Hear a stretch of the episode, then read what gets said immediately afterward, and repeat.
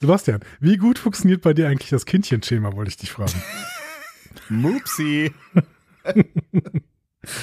ah, Mupsi. Es hat eine Vorgeschichte, warum wir so sind, wie wir sind, aber die wäre viel zu langweilig, um sie zu erzählen. Deswegen nehmt es einfach so hin. Ah, ähm, ganz gut eigentlich, würde ich sagen. Also ich, ich, doch. Also ich, ich spring da schon irgendwie drauf an, du nicht? Doch, ich bin ja Disney sozialisiert, also beziehungsweise lustige, lustige Taschenbücher und Disney-Filme und sowas. Ja. Und natürlich funktioniert bei mir das Kindchenschema, weil das ist, das ist das Erfolgsrezept Ja, ist von diesen, von all diesen Filmen und äh, so. Ähm, ja, und deswegen hat es bei mir auch sehr, sehr gut funktioniert. Aber ich habe irgendwie auch geahnt, dass Mupsi äh, etwas Böses im Schilde führt. Ja, das hat man ja auch so gelernt hier durch äh, Karl Klammer. Nee, hieß irgendwie Badgie. anders. Ah ja, genau, so war's, genau. Badgie ja Badgie habe ich gleich auch noch. Ich habe einen Verweis zu Badgie in meinem Skript. wirklich. Das ist toll. Ja, ja. Ich bin, ich bin sehr gespannt. Ich auch. Also, wie ich allgemein gespannt bin auf das, was du uns äh, über diese Folge zu erzählen hast, weil es sind ja doch aufreibende Dinge passiert. Das ist so. Dann würde ich sagen, wenn du äh, nichts mehr hast oder noch irgendwas wissen willst, was wir unbedingt vor dieser Musik klären müssen, Auf gar keinen Fall. ähm, ja, dann starte doch die Musik. Upsi. Ihr hört einen Discovery Panel Podcast. Discovery Panel. Discover Star Trek.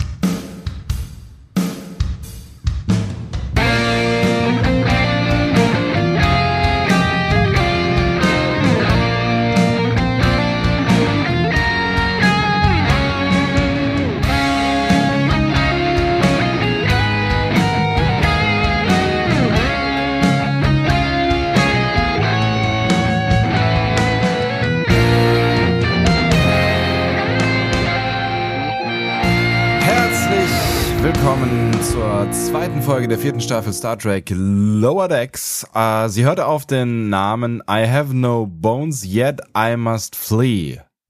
Ja, Das ist kurz, richtig. und, kurz und prägnant. Mal Kurz kurz, prägnant. zusammengefasst, worum es äh, im Showdown quasi geht, ja? ja, Übersetzt wird sie mit keine Knochen, aber muss trotzdem fliehen. ja. Wobei, ja, ja, nee, äh, mach mal, genau, mach weiter. Ja? Ja hast, du, hast du schon Anmerkungen? Soll ich, soll ich hier irgendwo ein Kreuzchen hinmachen? Oder? Nein, ich, ja, ich, nein, Ja? ich kann dir ja nachher mal erzählen, wo, wo ran der Titel angelehnt ist. Aber eigentlich, du hast gerade gesagt, dass das im Showdown passiert. Ähm, I have no bones, yet I must flee, ist ja eigentlich völliger Quatsch, weil man Eigentlich, muss ja, ja. nur fliehen, wenn, Wenn man, Bones, hat. Das stimmt allerdings, ja. Ja, es, es ergibt keinen Sinn, aber vielleicht sprechen wir da noch drüber. Vielleicht gibt es so ein paar Sachen, die keinen Sinn machen in dieser Folge. Aber hey, wir, Ja, reden, wir von, wir reden von Star Trek Lower Decks. Also ich meine, äh, wenn hier alles Sinn ergeben müsste, ich glaube, dann, wo soll man denn da anfangen? Da, genau, wir fangen immer am Anfang an, aber an dieser Stelle macht, ergibt das keinen Sinn. An dieser Stelle, genau. So. Äh, auf dem Panel heute Andreas Dom und Sebastian Sonntag. Wie lockst du eigentlich deine Katzen an? ähm, mit St. Wirklich? Ja. Okay. Also mit St kommen die immer relativ schnell. Oder einfach, wenn man die Dreamies-Packung aufmacht. Was ist denn Dreamies? Ja, Dreamies, das weiß jeder, jeder, der Katzen hat, weiß, was Dreamies sind. Okay. Dreamies ist so, keine Ahnung, das ist irgendein Snack von irgendeiner Firma. Ich weiß nicht von welcher Firma. Wir haben, außerdem machen die keine Werbung bei uns, deswegen sagen wir auch gar nicht von welcher Firma. Ja, Ähm, aber sie heißen äh, Dreamies. sie heißen Dreamies und Katzen lieben Dreamies. Katzen ähm, lieben Dreamies. Ja, es gibt vor allen Dingen, es gibt jetzt eine neue Sorte, die gibt es vor allen Dingen in Frankreich, deswegen fahre ich da auch immer wieder hin und kaufe dann irgendwie äh, nochmal eine Tüte davon. Ähm, die gibt's aber auch hier in Deutschland. Das ist äh, die, die grünen Dreamies und die sind mit Katzenminze zusammen. Katzenminze, das ist doch das, wo die Katzen so high werden, oder? Richtig, genau, das finde ich total geil. Aber nicht, Und nicht, wenn- nicht alle Katzen springen drauf an, habe ich mir sagen lassen. Das weiß ich nicht, aber meine beiden Katzen äh, springen da sehr drauf an. Und wenn ich diese Dreamies mit Katzenminze nutze, ähm, wenn ich die Dreamies mit Katzenminze nutze, dann äh, könnte ein Zungenbrecher draus Ich werden. sagen, ich nutze arbeitet. Dreamies mit Katzenminze. Ich nutze Dreamies mit Katzenminze. Ich nutze Dreamies, ist nicht so einfach. Ja, äh, also wir müssen noch ein bisschen dran arbeiten, damit das ein richtiger Zungenbrecher wird. Ähm, wenn ich, wenn ich die auf jeden Fall nutze, dann kommen die Ich nutze tatsächlich aus dem. nutzlose Dreamies mit Katzenminze. Ich nutze nutzlose Dreamies mit Katzenminze. Es muss noch, noch irgendwas, irgendwie, man muss noch irgendwas anderes mit seinem Mund machen müssen, glaube ich, dabei. Ja. Entschuldigung. genau. Was passiert denn eigentlich, wenn du Dreamies mit Sie Katzenminze? kommen aus den letzten Ecken meines Hauses angelaufen und äh, sind auf jeden Fall relativ schnell da, um diese Dreamies mit Katzenminze zu essen. Ob es bei sie springen auch funktionieren würde, wer weiß. Ja, ich glaube, mit Tiana funktioniert alles, aber sie, sie äh, möchte das eigentlich nicht zugeben. Ich glaube, sie mag das nicht, wenn man sie wie eine Katze behandelt, aber gleichzeitig ähm, Will sie es auch. ist sie will es auch. Sie steht nur ein bisschen drauf, genau. Ah, ja, ähm, eine der Herausforderungen dieser, dieser Folge auf jeden Fall. Es gibt noch so ein, also ich, es, es gab so ein, zwei Hügel für mich zu äh, erklimmen, aber also eigentlich nur einen. Äh, über den berichte ich dir dann auch gleich, äh, wenn es dann soweit ist. Ich bin sehr gespannt auf jeden Fall. Andi, wie war dein Urlaub? Ähm, großartig, aber ich habe ja nur so eine kleine Zwischenstation jetzt gerade wieder zu Hause. Ich habe jetzt mal äh, kurz das Wochenende ein bisschen gearbeitet ähm, und ähm, Mach dann noch, werde- wei- machst dann noch weiter Urlaub. Ist eigentlich, sind eigentlich noch Ferien hier in NRW? es sind noch Ferien, genau. Es ist dann genau, noch eine sind Woche Ferien, oder was? Genau, unterrichtsfreie Zeit nennen wir das ja auch. Also wir haben, ich, ich habe jetzt durchaus so ein bisschen äh, Arbeit, dass ich Ja. das angestaut hat. Ich habe auch in Frankreich so ein bisschen gearbeitet in der ersten Woche. Mm. Was? Ja, ist okay. Äh, Vorsicht. Ja, ja. Und ähm, ja, ich fahre morgen tatsächlich wieder nach äh, Paris. Ah, ouais. Du bleibst äh, dem Frankreich äh, treu, das äh, finde ich gut. Natürlich. Weil Belgien findest Ja. du ja scheiße. Damit sind wir im Feedback. Sehr, sehr schön. Ja, äh, sehr, sehr schöne Überleitung.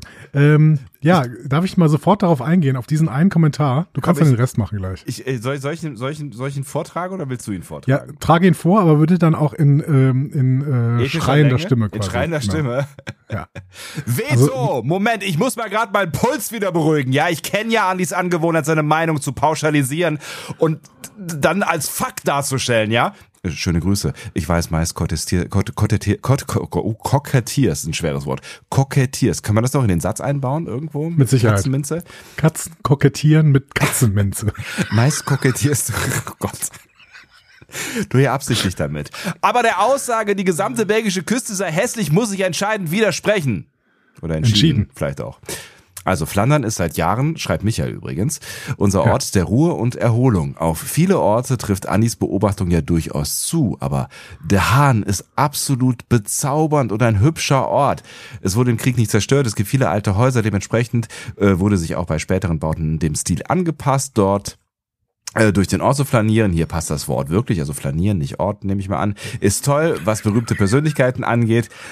Da hat man auch was zu entdecken. Man kann sich in einem Park auf eine Bank neben Albert Einstein setzen, der hier wohnt. Achso, neben eine Figur natürlich, ja.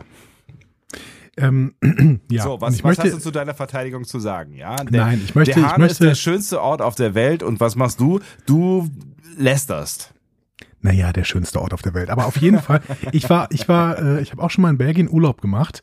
Ähm, da war ich in, in Brügge und Gent und sowas und ich liebe äh, Brügge und Gent und ich liebe auch Belgien allgemein. Brücke? Äh, auch, ja, Brügge ist. Aber Brügge ist doch dieser, dieser Ort, wo du mit einem, mit einem Porsche durch die Innenstadt fährst und dann bei Gucci für 30.000 Euro einkaufen gehst, oder? Nein, Brügge hat wirklich viel, viel mehr zu bieten. Also, ähm, ihr kennt ja alle diesen Film Brügge sehen und sterben, ne? Ja. Aber ähm, grundsätzlich, Brügge ist auch wirklich, hat einen mittel- mittelalterlichen Stadtkern. Der Platz, an dem dieser große Turm ist, ähm, der ja quasi das Wahrzeichen von Brügge ist, der ist tatsächlich sehr, sehr touristisch, aber so die vielen Seitenstraßen und sowas, die sind wirklich sehr, sehr toll. Ich finde Rent noch ein bisschen schöner, äh, das auch einen mittelalterlichen Stadtkern hat und ähm, da Ah, kann man auch richtig- sehr, sehr schön. eine richtig, eine Ja? richtig coole Neustadt hat. Ähm, ich glaube, es heißt, heißt es Neustadt? Ich bin mir nicht sicher. Da sind so ganz viele alte Siedlungshäuser, wo super viel draus gemacht worden ist. Also wenn man da mal so durchfährt, architektonisch, dann sieht man, was man in, in Deutschland hätte alles machen können, wenn Menschen Mut haben. Da sind so viele coole äh, Häuser und, und irgendwie Wohnungen gebaut worden. Ich find's richtig mega. Ja. Und äh, wenn man jetzt mal noch ein Stück weiter geht, die Küste, die ist halt total hässlich. Aber Michael hat natürlich völlig recht. Der Hahn ist so ein kleines Kleinod an der Küste. Das ist der einzige Ort, der nicht zugebaut ist mit diesen ganzen, mit diesen Hochhäusern. Jetzt würde äh, Michael vielleicht noch sagen, ja, Knocke heißt, ist auch so ein bisschen, aber Knocke heißt zum Beispiel, da ist so ein riesiges Casino, das ein bisschen verfallen ist mittlerweile, aber äh, irgendwie immer noch ein Highlight offensichtlich ist.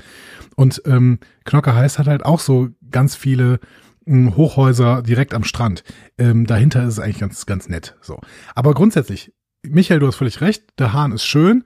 Ähm, der Hahn ist eigentlich auch relativ klein, muss man auch dazu sagen irgendwie. Also so lange flanieren kannst du da auch nicht. Also ja, du kannst da durch diese Villengegenden flanieren, aber im Endeffekt äh, diese, diese Strandpromenade, das sind halt auch nur 300 Meter oder sowas. Ähm, ja, also ich gebe dir völlig recht, Michael. Der Hahn ist schön, aber es ist schon grundsätzlich ein schöner Kontrast, wenn man von der ähm, belgischen Küste rüber auf die niederländische Küste fährt, wo einfach ganz, ganz viel noch richtig gemacht worden ist. Ich meine, da geht's auch in, in teilweise in eine falsche Richtung, wenn ich mir Katzand vor allen Dingen angucke.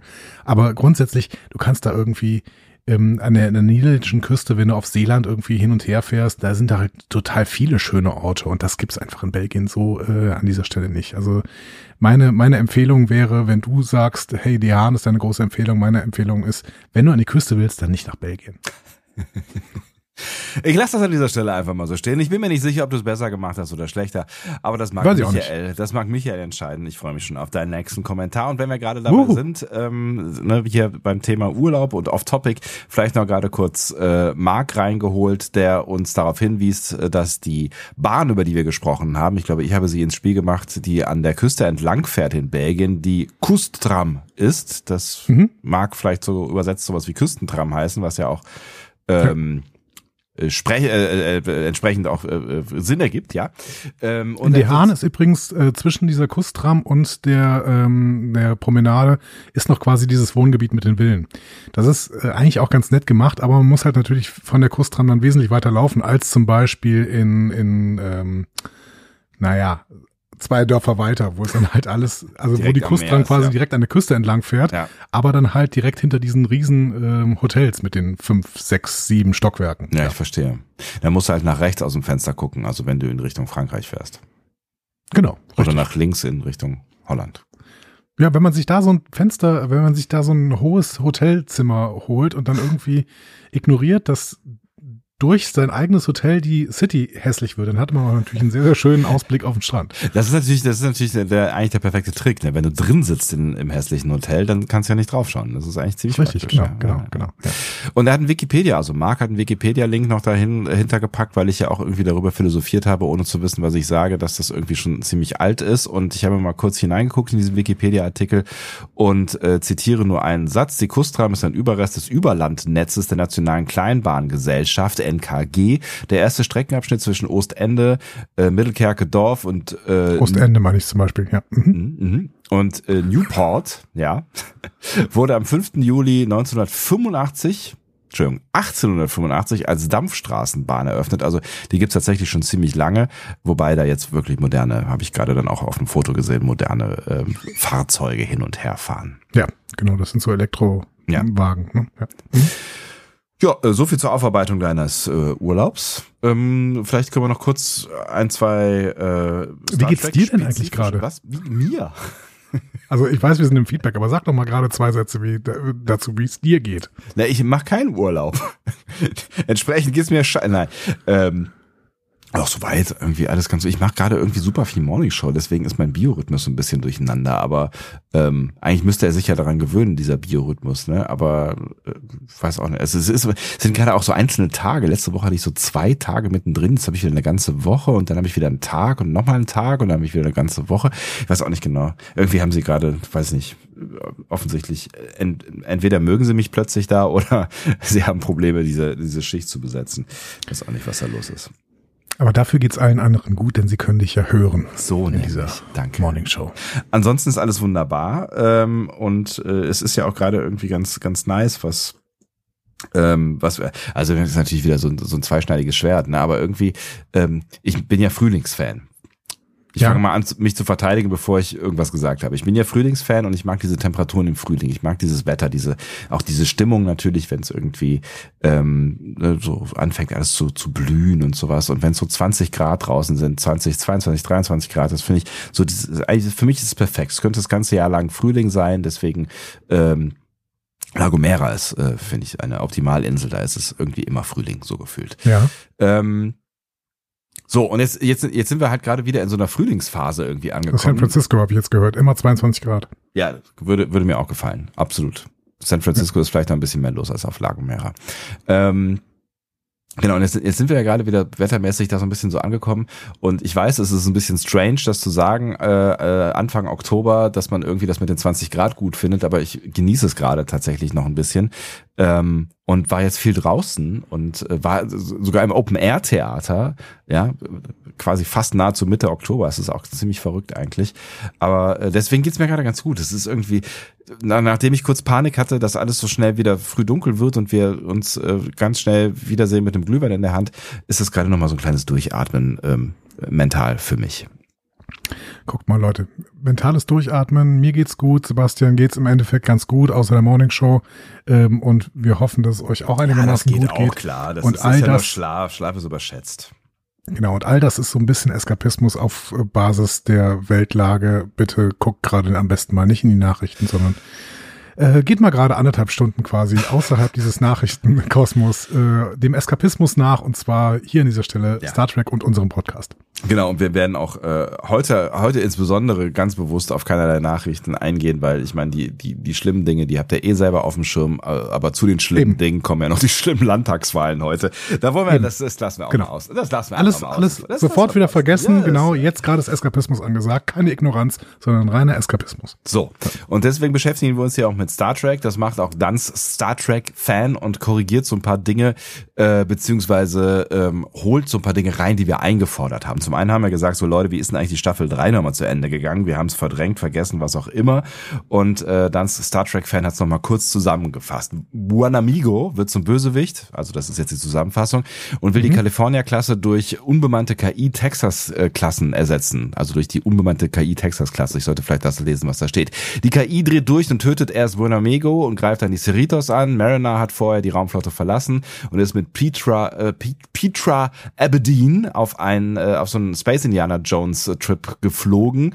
Dann aber mit der gesamten California-Klasse, was dann aber mit der gesamten California-Klassenflotte die Texas-Flotte besiegen können. Fehlt irgendwo, glaube ich, ein Verb. Ihr wisst schon, äh, worauf es hinausläuft.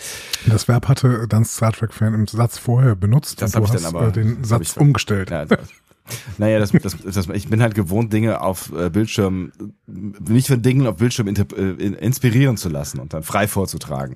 Ja, Darauf- ich. Daraufhin, daraufhin kommt sie zurück auf die Cerritos, wird auf eigenen Wunsch zum Schatten von Ransom. Ne? Äh, wichtiger Hinweis, er sagte nämlich auch weiter, daher empfinde ich auch, dass sie die Beförderung von Bäumler bei Ransom vorschlägt, als durchaus plausibel. Ja. Ja, also und das kann, kann man tatsächlich irgendwie äh, noch mal im Hinterkopf halten, dass die ja quasi sich so ein bisschen aneinander äh, gehängt haben. Das fiel mir dann auch wieder ein, als er das schrieb. So. Ähm, und dann noch zu der zweiten Sache, die wir jetzt schon ein bisschen länger mit uns schleppen, nämlich die Frage, ist Bäumlers Klon jetzt tot oder nicht? Oder was ist mit Sektion 31? Da schreibt dann Star Trek-Fan William Bäumler, also der Klon wurde in Crisis Point 2 als offiziell äh, tot gemeldet. In der Post-Credit-Scene sieht man aber, wie sein Sarg von einem Sektion 31 Schiff aufgenommen wird und ein weiblicher Agent den noch lebenden William Bäumler bei Sektion 31 begrüßt. So, also haben wir beide recht. Ja. Er ist tot, aber auch nicht. Genau, aber ich glaube, das habe ich ungefähr genau so gesagt in der letzten Folge. Ähm, ich erinnere mich jetzt auch noch, dass es das Crisis Point 2 ja quasi das als Aufhänger hatte. Ne? Also Ja. ähm, äh, unser Bäumler hat quasi die Nachricht bekommen, dass sein Klon tot ist und kommt damit erstmal nicht klar und trauert. Genau, Und ja, ja. Ähm, deswegen kann er nicht so richtig beim Film mitspielen. Ja. Ich erinnere mich, genau. Gut, dass du uns da nochmal mit reingeholt hast. Ähm, ich glaube, das war auch gar nicht so schlecht alles, was sie, was, was sie uns da am Ende gezeigt haben. Ne? Das ist auch, glaube ich, bei uns ganz gut weggekommen, wenn ich mich da richtig Ja, ich glaube auch. Ja. Genau. Mhm. Ähm, vielleicht noch der Kommentar von äh, Flux, der sich ein bisschen Sorgen macht um das Image äh, der Voyager und schreibt, also die der, ich weiß es gar nicht genau. Ich muss ja meine Lanze äh, brechen für die arme Voyager. Das Schiff wurde 2371 in Dienst gestellt und hat zu diesem Zeitpunkt für seine einzigartigen Neuigkeiten der Intrepid Class, also zum Beispiel die bioneuralen Gelpacks, wurde es gefeiert. Das Schiff wird in, Folge, in der Folge ja fast schon als antik dargestellt, obwohl nur zehn Jahre Lower Deck soll 2381 spielen oder vergangen sind und die Kali-Klasse laut Memory Alpha ab 2366, merkt euch all diese Zahlen, in Dienst gestellt wurde, sich beim Design an der Galaxy-Klasse orientieren soll und damit im Zweifel ja sogar älter ist. So, Star Trek zeigt uns doch äh, in allen Epochen, dass Raumschiffe eine deutlich längere kalkulierte Dienstzeit als zehn Jahre haben. Ich meine, wie bald ist denn diese Enterprise ohne verdammten Buchstaben in TOS und wird immer noch als Flaggschiff bezeichnet. Klar kann man sagen, dass die Voyager nach den Strapazen im Delta-Quadranten nicht mehr zu gebrauchen ist, aber deswegen sollte die Technologie doch trotzdem nahezu aktuell sein und für die Besatzung des Cerritos doch eher ein Upgrade darstellen. Hat mich beim Gucken echt gestört. Wie seht ihr das? Darf ich darauf antworten? Ja, der fragt uns ja auch ein Stück weit und Ja. Du bist ja auch Teil dieses Podcasts. Danke, danke. Ich finde, dass äh, die, die Grundthese, die Flox hier sagt, nämlich, dass das äh, Schiff als antik dargestellt wird, überhaupt nicht stimmt. Also zumindest habe ich es überhaupt nicht so empfunden. Ähm, ich finde, dass die ständig sagen, boah, hier stinkt's nach äh, Borg und sowas. ähm, und dass, Ja. dass das alles so ein bisschen eklig ist vielleicht, aber nicht, dass das alt ist. Also ich äh, habe irgendwie das Gefühl, dass die schon äh, relativ begeistert von der Voyager sind. Oder Ähm, Voy. Genau, und meine Frage wäre natürlich so ein bisschen, ob diese Intrepid-Klasse dann einfach eingestellt worden ist oder ob es da nicht einfach äh, total ähnliche Schiffe gibt, die neben der Voyager irgendwie. Haben wir die nicht schon irgendwo gesehen? Haben wir nicht schon mal ein Schiff gesehen, was aussieht wie die Voyager? Ich habe irgendwie so das Gefühl, wir haben die irgendwie schon mal gesehen. Ja, also in Voyager haben wir noch so ein Schwesternschiff gesehen, das, stimmt. weiß ich. Ja. Ähm, ich gucke ansonsten mal Intrepid-Klasse, was haben wir denn da gesehen? Raumschiffe dieser Klasse. Die Voyager und die Bellerophon. Die haben wir in DS9 gesehen. Ja. Aber ich habe es tatsächlich auch so ein bisschen ähm, so wahrgenommen wie, ähm, ach so, tatsächlich, okay. Wie, wie du gerade geschildert hast. Was, Ähm, tatsächlich? Äh, na, tatsächlich haben wir schon mal eine gesehen. Äh, Ich habe gerade Ach so, das die, war einfach eine extrem äh, langsame extrem Reaktion. langsame Reaktion. Ich habe, ich, war, ich habe, ich, ich habe gedacht und währenddessen ein Glas Wasser eingeschüttet. Das war, damit war mein mein Geist ausge, ausgereizt. Okay, ich war Ja. gerade einfach ein bisschen verwirrt, dass du, genau. Ja, Ja, das, okay. Mhm. ja, das passiert schon mal. Ähm, ich ich habe es tatsächlich ähnlich empfunden wie du. Ich hatte auch nicht so ganz das Gefühl, dass sie irgendwie da jetzt durchlaufen. Also klar, das soll jetzt ins Museum gestellt werden, aber ich glaube, es soll nicht ins Museum gestellt werden, weil es halt alter Scheiß ist, sondern weil es halt die Voyager ist, so nach dem Motto, Leute, das ist halt das Schiff, was im Delta-Quadranten irgendwie verschollen war und was äh, die verrücktesten Abenteuer erlebt hat. Ähm, also ich würd, würde mir auch vorstellen können, dass man es wahrscheinlich nochmal, ich meine, offensichtlich wurde es ja auch repariert, ne? Also dass man das auch nochmal irgendwie reparieren und den Einsatz. Ich finde ich finde es ein bisschen strange tatsächlich, dass sie es ins Museum stellen, weil äh, man könnte es, würde ich jetzt denken, einfach noch weiter benutzen, ne? Also warum? Warum Ja, muss man die aufmustern? Ja, ich weiß halt nicht, ob die äh, sich hundertprozentig sicher sein können, dass die Borg da nicht irgendwas dran geändert haben. sie deswegen, keine Ahnung. Also ich kann mir schon vorstellen, dass da so ein Grundskepsis äh, auf Basis dieser Schiffssysteme, neuronale Gelpacks, äh, Warp. Ja, aber die waren ja äh, von Borg- Anfang an drin. Ja, aber die sind halt lebendig. Und wenn die Borg dann irgendwie an Bord waren, dass da irgendwo noch Nanobots oder sowas sind. Also ich kann mir schon mit vorstellen. Nanosonden irgendwann infiziert worden? Die Gilpads? Ja. Äh, Packs? sowas? Das kann gut sein, das weiß ich nicht genau. Das müssten jetzt irgendwelche Voyager-Experten mal sagen, ob die Gelpacks irgendwann mal äh, nanosondifiziert worden sind. So. Bioneurale Gelpacks Borg. Das sind so Fragen, die man doch eigentlich ChatGPT stellt, oder? Ja, könnte ich, das könnte ich auch machen, genau. Ja, aber Ja, ja, finde ich jetzt gerade nicht so, weiß ich nicht. ist, ist in Ordnung, ihr wisst es ja vielleicht, wenn, vielleicht ist es auch totaler Quatsch. Aber wie, wie gesagt, also das Einzige, was ich höchstens komisch finde, aber da hast du jetzt gerade ja schon gegen argumentiert, ist, dass sie das äh, äh, Schiff außer Dienst stellen. Äh, mir ist es tatsächlich auch gar nicht so sehr so vorgekommen, als würden die da ähm, durch ein Schiff laufen, was sie irgendwie als antik empfinden, sondern eher so, als würden sie durch, durch eine Filmkulisse laufen, quasi so. Genau. Ne? Ja, genau. Aber durchaus irgendwie für was zeitgenössisches irgendwie. Ja. genau. Könnt ihr ja mal schreiben, wie ihr das gesehen habt. Ähm, vielleicht gibt's ja noch mehr, die das äh, so ähnlich sehen wie Flux. Ähm, schreibt's in die Kommis. Ja, und allgemein kann man vielleicht sagen, äh, sagen ähm, ihr habt ähm, relativ verhalten Feedback gegeben. Äh, das liegt wahrscheinlich daran, dass diese Folge für euch schon relativ lang her ist. Ja. Ähm, und ihr jetzt gerade irgendwie in dem Vibe der neueren Folgen seid, weil äh, ich kriege sehr viel mit, wie viel ihr quasi äh, Bock habt, auf Social Media darüber zu reden. ähm, übrigens finde ich, dass unser äh, Abgang von X richtig gut läuft. das, Ja, ja, Das das, ist, richtig gut. Das ist, äh, es ist, es, ihr, ihr tragt's mit Fassung.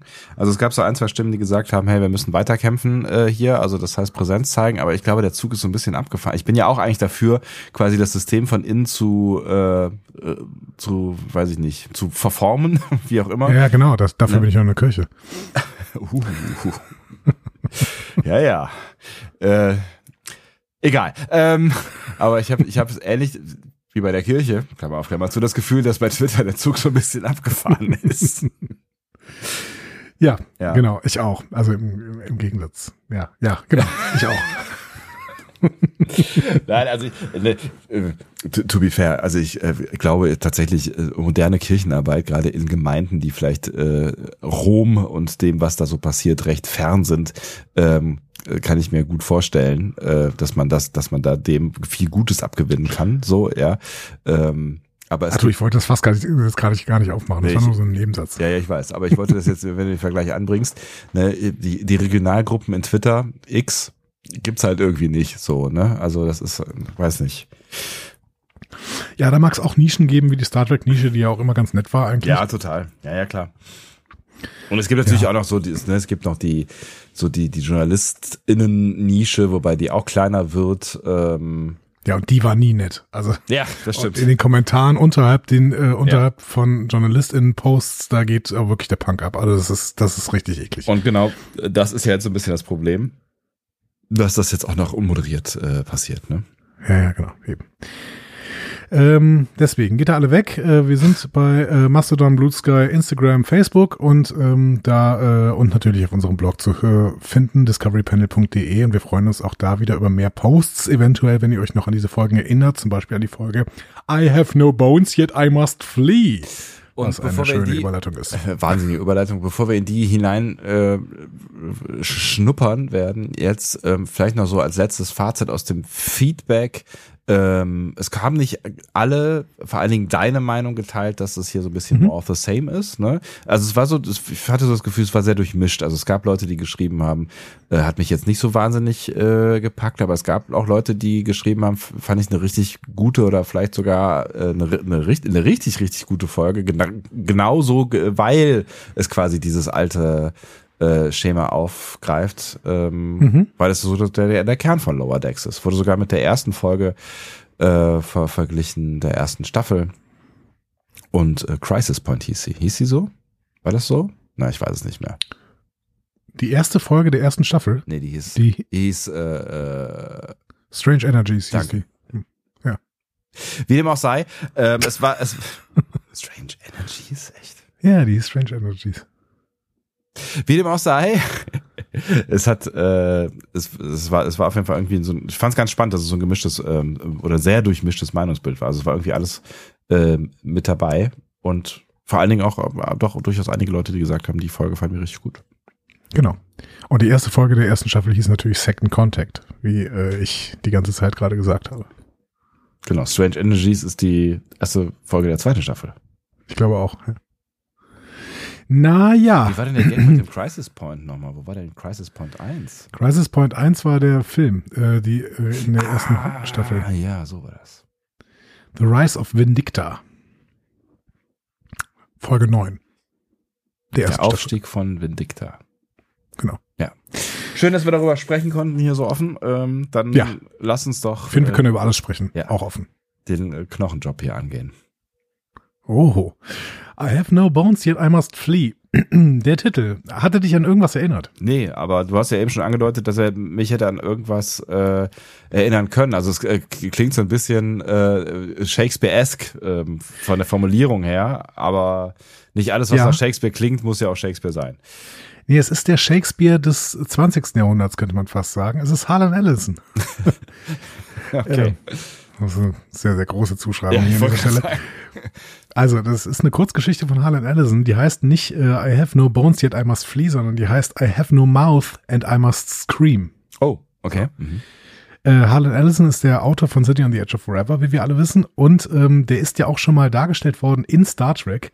Und zwar von Armin Schimmerman Mhm. in äh, der ähm, Far Beyond the Stars, ähm, Jenseits der DS9 Sterne-Folge Ja. bei DS9. Genau, da spielt äh, Armin Schimmerman den Autor Herbert Rossoff.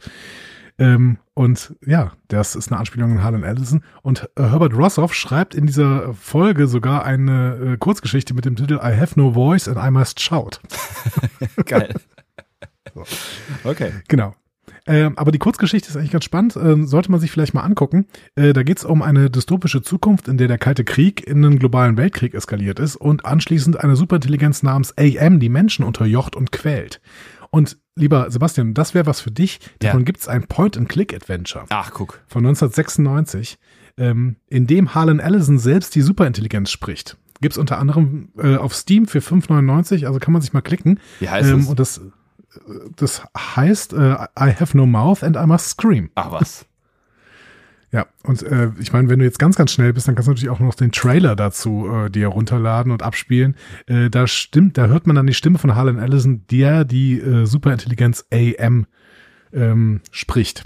Tatsächlich. Und das ist, ist sehr, sehr dystopisch, äh, sehr, sehr düster allgemein, aber trotzdem sieht's vom, ähm, ja, von der Oberfläche so ein bisschen aus wie so ein LucasArts-Ding irgendwie. Also so ein richtig altes 90er Jahre Point-and-Click-Adventure. Ich glaube für 1996 auch tatsächlich schon ein bisschen sehr alt, aber äh, von der vom Aussehen her. Aber ähm, es hat mich sofort wieder irgendwie an, keine Ahnung, an ja, an die LucasArts Adventures oder an Baphomets Fluch oder sowas erinnert. Oh, Baphomets Fluch. Aber das war ja grafisch tatsächlich ähm, relativ weit vorne für, für seine Zeit. Ne? Das äh, war ja schon Ja, genau. nice, ja. Ah, du spielst es jetzt schon ab, den, den Trailer.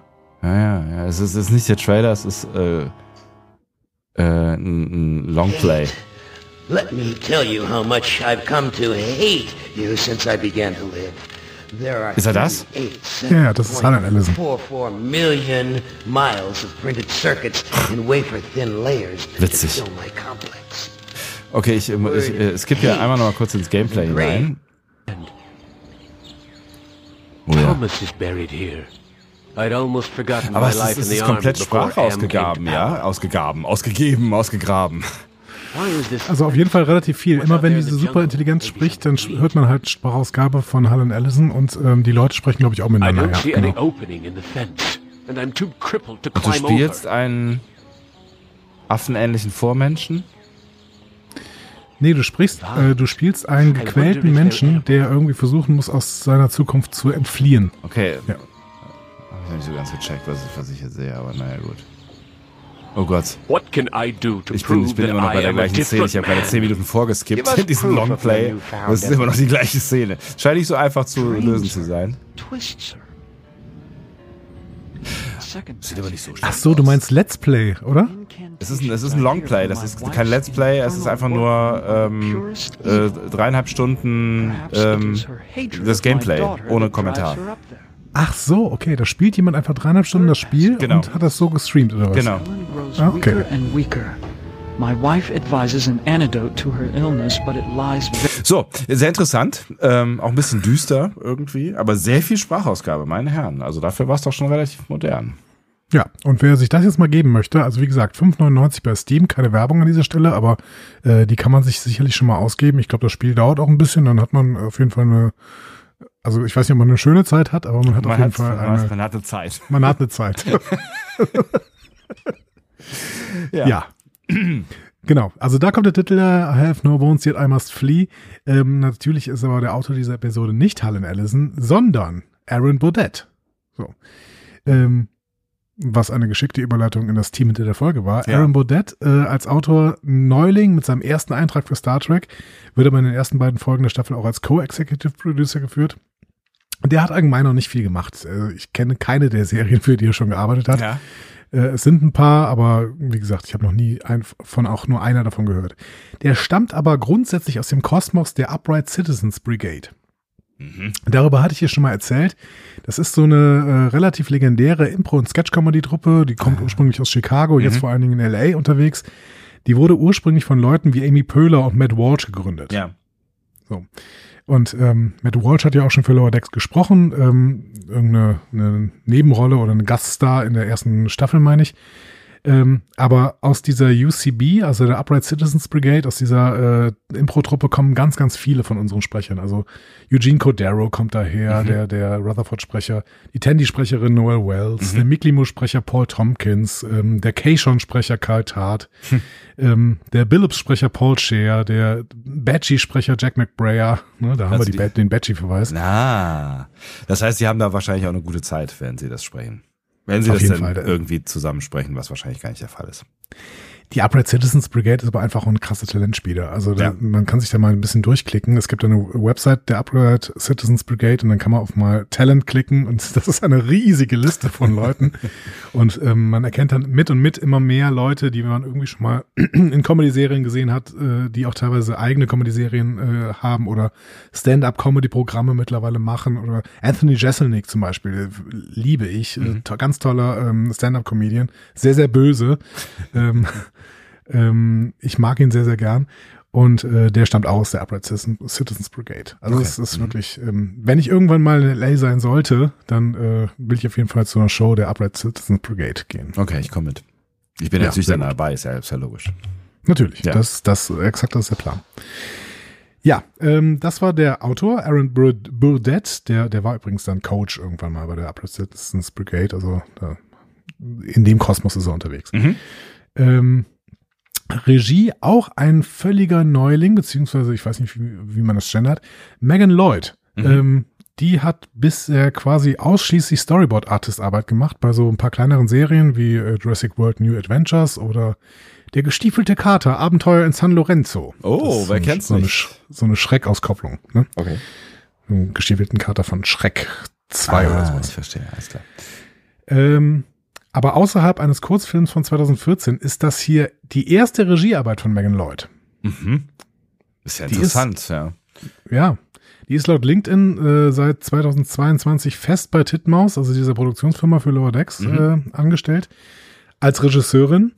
Also es kann gut sein, dass wir sie dann auch in einer möglichen äh, Staffel 5, beziehungsweise in einer zu realisierenden Staffel 5 ähm, noch öfter sehen werden. Aber das jetzt ist ihr erster Eintrag. Megan Lloyd, Namen merken. Okay. Und wenn du möchtest, können wir damit auch in diese Folge reinstarten. Absolut, ich bin dabei. Wir beginnen auf einer, in einer Folterkammer auf einem romulanischen Schiff. So. Ähm, also wir sehen erstmal die Enttarnung eines romulanischen Schiffs und das ist erstmal ganz spannend, weil so eine vertikale Anordnung eines, ähm, eines Warbirds, Mhm. die gab es bis jetzt noch nicht on screen. Mhm. Die gab es aber ähm, schon mal in einer Konzeptzeichnung und das hier entspricht der Konzeptzeichnung von Andrew Probert selber aus dem Jahr 1988. Das heißt, diese Konzeptzeichnung wurde jetzt hier erstmalig quasi aufgenommen. Wir haben die schon mal gesehen, die, äh, also wir hätten die schon mal sehen können. Ähm, diese Konfiguration, das ist, die ist schon mal aufgetaucht in einem Kalender von 2011, Starships of the Line Kalender. Äh, Da hat Andrew Probert dann auch nochmal quasi ähm, was zu gemalt, so und diese ähm, diese Konzeptzeichnung wieder aufgenommen. Aber im Endeffekt stand das alles aus dem Jahr 1988 und es war so eine waren so Zeichnungen für TNG. Mhm. Wenn Probert, das hatte ich irgendwann schon mal erklärt, ich glaube in der äh, dritten Staffel BK, aber Redundanz ist ja ähm, gut hier. Richtig. Ja, absolut. Ja, nicht zuletzt für mich, ja. Andrew Probert war Illustrator schon für The Motion Picture äh, und hat alle Raumschiffe für die erste Staffel TNG gezeichnet. Also inklusive dem Type 7 Shuttle, dem ersten Ferengi-Schiff, eben diesem romulanischen Deridex Warbird, den hat er da entworfen. Also der grundsätzliche Deridex Warbird ist eben nicht äh, vertikal, sondern horizontal, den kennen wir, ne, Mhm. so. Ähm, und der hier ist vertikal. Die hat er beide entworfen. Und Andrew Probert hat auch so ein, so ein fettes Galaxy-Class-Schiff der Föderation entworfen. Hm. Kennst du vielleicht? Äh, So ein, ach so, ein, ein, ein so ein fettes, so dieses, äh, das was, so eine komische, Das unförmige, Unförmige. fiese, Genau, ja, ja. das genau. Unförmige mit den, mit den Teppichen. Ja, das, was, was halt auch einfach schon den Buchstaben, äh, völlig, einen völlig unförmigen Buchstaben trägt. Ja, genau. Ja. Däh. Wie dick. David Dick, ja. So, Fettshaming von Raumschiffen. Immer ist, sehr gut. genau, es ist auch eine Frechheit, weil es ist immer noch das Raumschiff meiner, meiner Herzen. Ja. Meine, ich habe Ähm. ja, ich habe sehr viele Doppelherz. Unk, unk. Ja, Doppelherz ist auch, äh, ja, ich sag da nichts zu. Gedanke. In Picard Staffel 3 wurde in Universe eine Raumstation nach Andrew Probert benannt. Die Probert Station.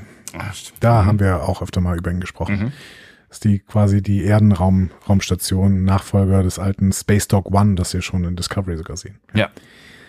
Ähm, ja, jetzt sind wir auf, Rom, auf einem romulanischen Schiff. Mariner hat das ja schon mal so ein bisschen angedeutet in der ersten Folge. Ne? Ist mir Mhm. jetzt im Nach Nachhinein eingefallen. Ne? Sie sagt so, ja, äh, hoffentlich ist das kein Romulaner-Zeug. Ja. Ja, jetzt haben wir Romulaner-Zeug. Ja. Wir sehen zwei romulanische Offiziere, die die Überreste einer kürzlichen Folterung eines Remaners äh, wegräumen. Ja. Heftig, ne, dass die Folge erstmal mit abgeschnittenen Körperteilen beginnt. Ja, also dafür, dass die äh, Serie ja jetzt ab 12 ist, wie du letzte Woche äh, erzählt hast, ne, ist das, würde ich schon die äußere Grenze sagen. Also FSK 12 und Schimpfwörter piepsen, aber mit abgeschnittenen Körperteilen anfangen. Das Ja. finde ich wirklich äh, interessant. Ja. So. Und ich bin eigentlich kein Fan davon, wenn man Folgen mit abgeschnittenen Körperteilen anfängt seit der ersten Staffel Picard. Ja. Ich dachte, das war doch nur ein Auge. ähm, Kann man mal ein Auge zudrücken, ne? ah.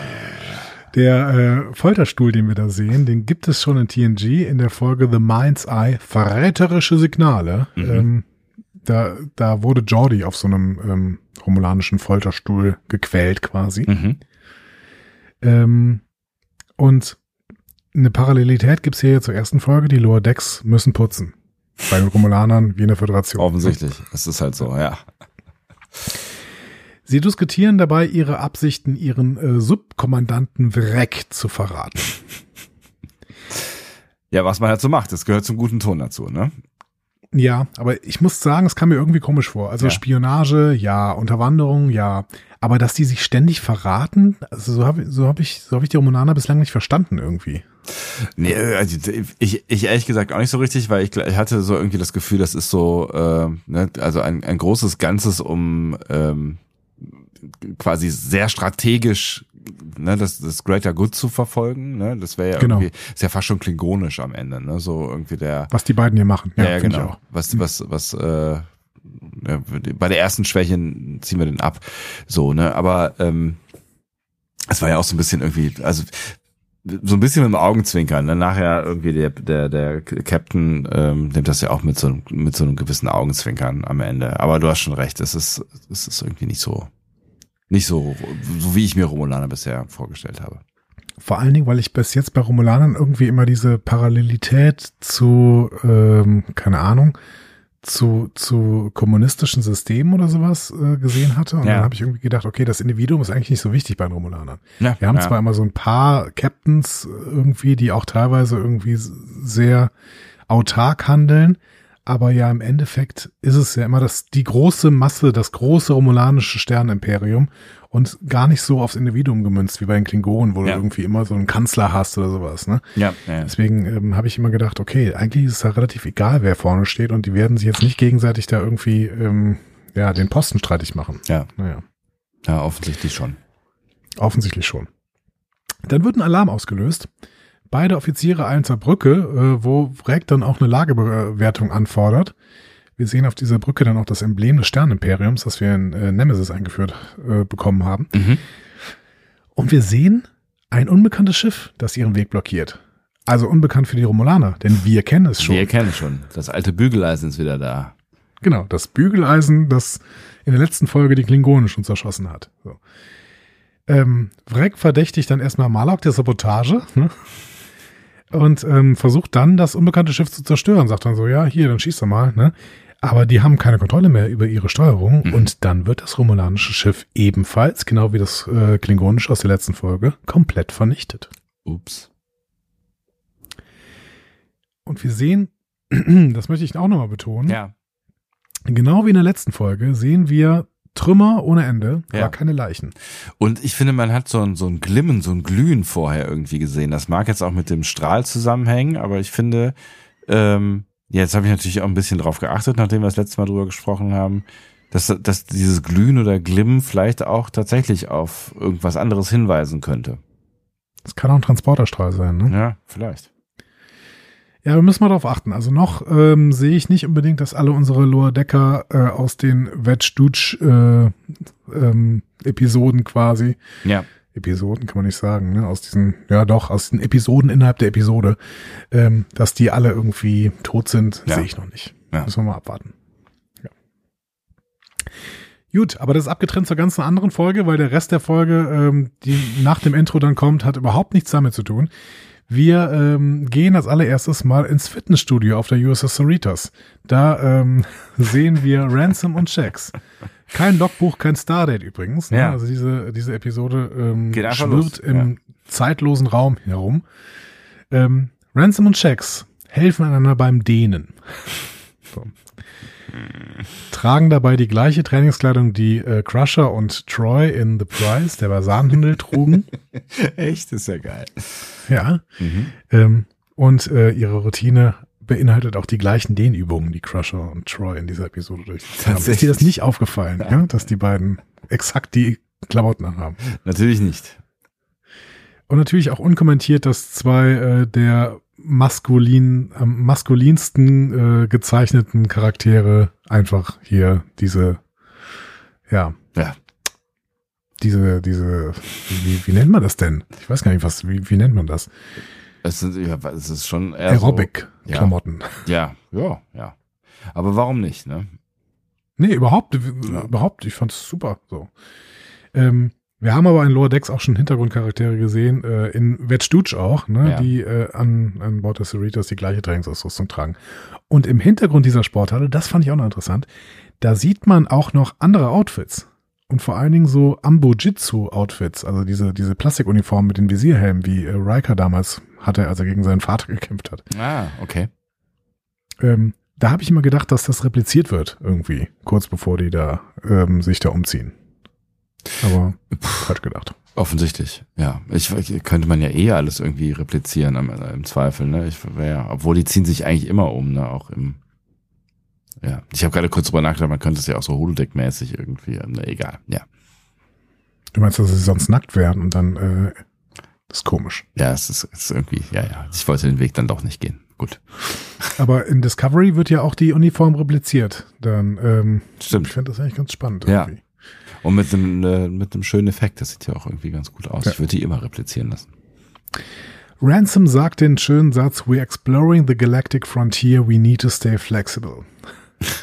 ähm, aber ich habe mich schon gefragt, machen sie das? Die Grenze der Galaxie erforschen? Das ist so ein Second Contact Schiff. Eigentlich schon, ne? Was haben die mit der Grenze der Galaxie zu tun? Ja, höchstens, wenn ein First Contact äh, Attack Schiff schon ähm, vorausgeflogen ist. Stimmt, die könnten den Second Contact von dem machen, was diese Discovery da in äh, 1000 Jahren irgendwann macht. Ja. Ähm, so, Shax äh, teilt seine Probleme mit Tiana mit. Ne? Haben sie schon einmal versucht, sich mit den Fingern an den Covern zu kratzen und pss, pss, pss zu sagen? ja. Ja. Ich, das sind die Leute, die das machen, die, die kennen Katzen. Auch dieses Kratzen am, am Stoff, das lieben die. Ja, Da wirklich. kommen die immer hin. Ich weiß nicht, das ist Ja. irgendwie, aber ich glaube, ich krieg da, krieg da Kopfschmerzen von. Von diesem Kratzen am Stoff? Ja, ich mag keinen Kratzen am Stoff.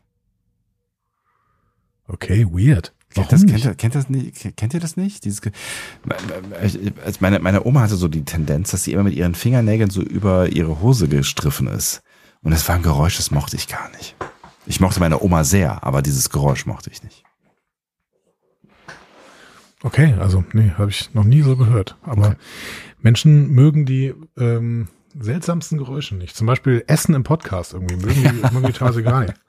Oh, was machst du denn jetzt? Jesus. Weiß gar nicht warum. Ich auch nicht. Ach ja. Wir hatten eigentlich So, gesagt, es, wir es machen ist ja schon wieder vorbei. Schöne Grüße, Michael. Ich habe gedacht, wir machen das erst wieder im ähm, Adventskalender. Ist ja auch schon bald soweit, ne? Ah, Adventskalender, ich freue mich schon. Ähm, ja. Dann fragt Jax nach den neu beförderten Lieutenants.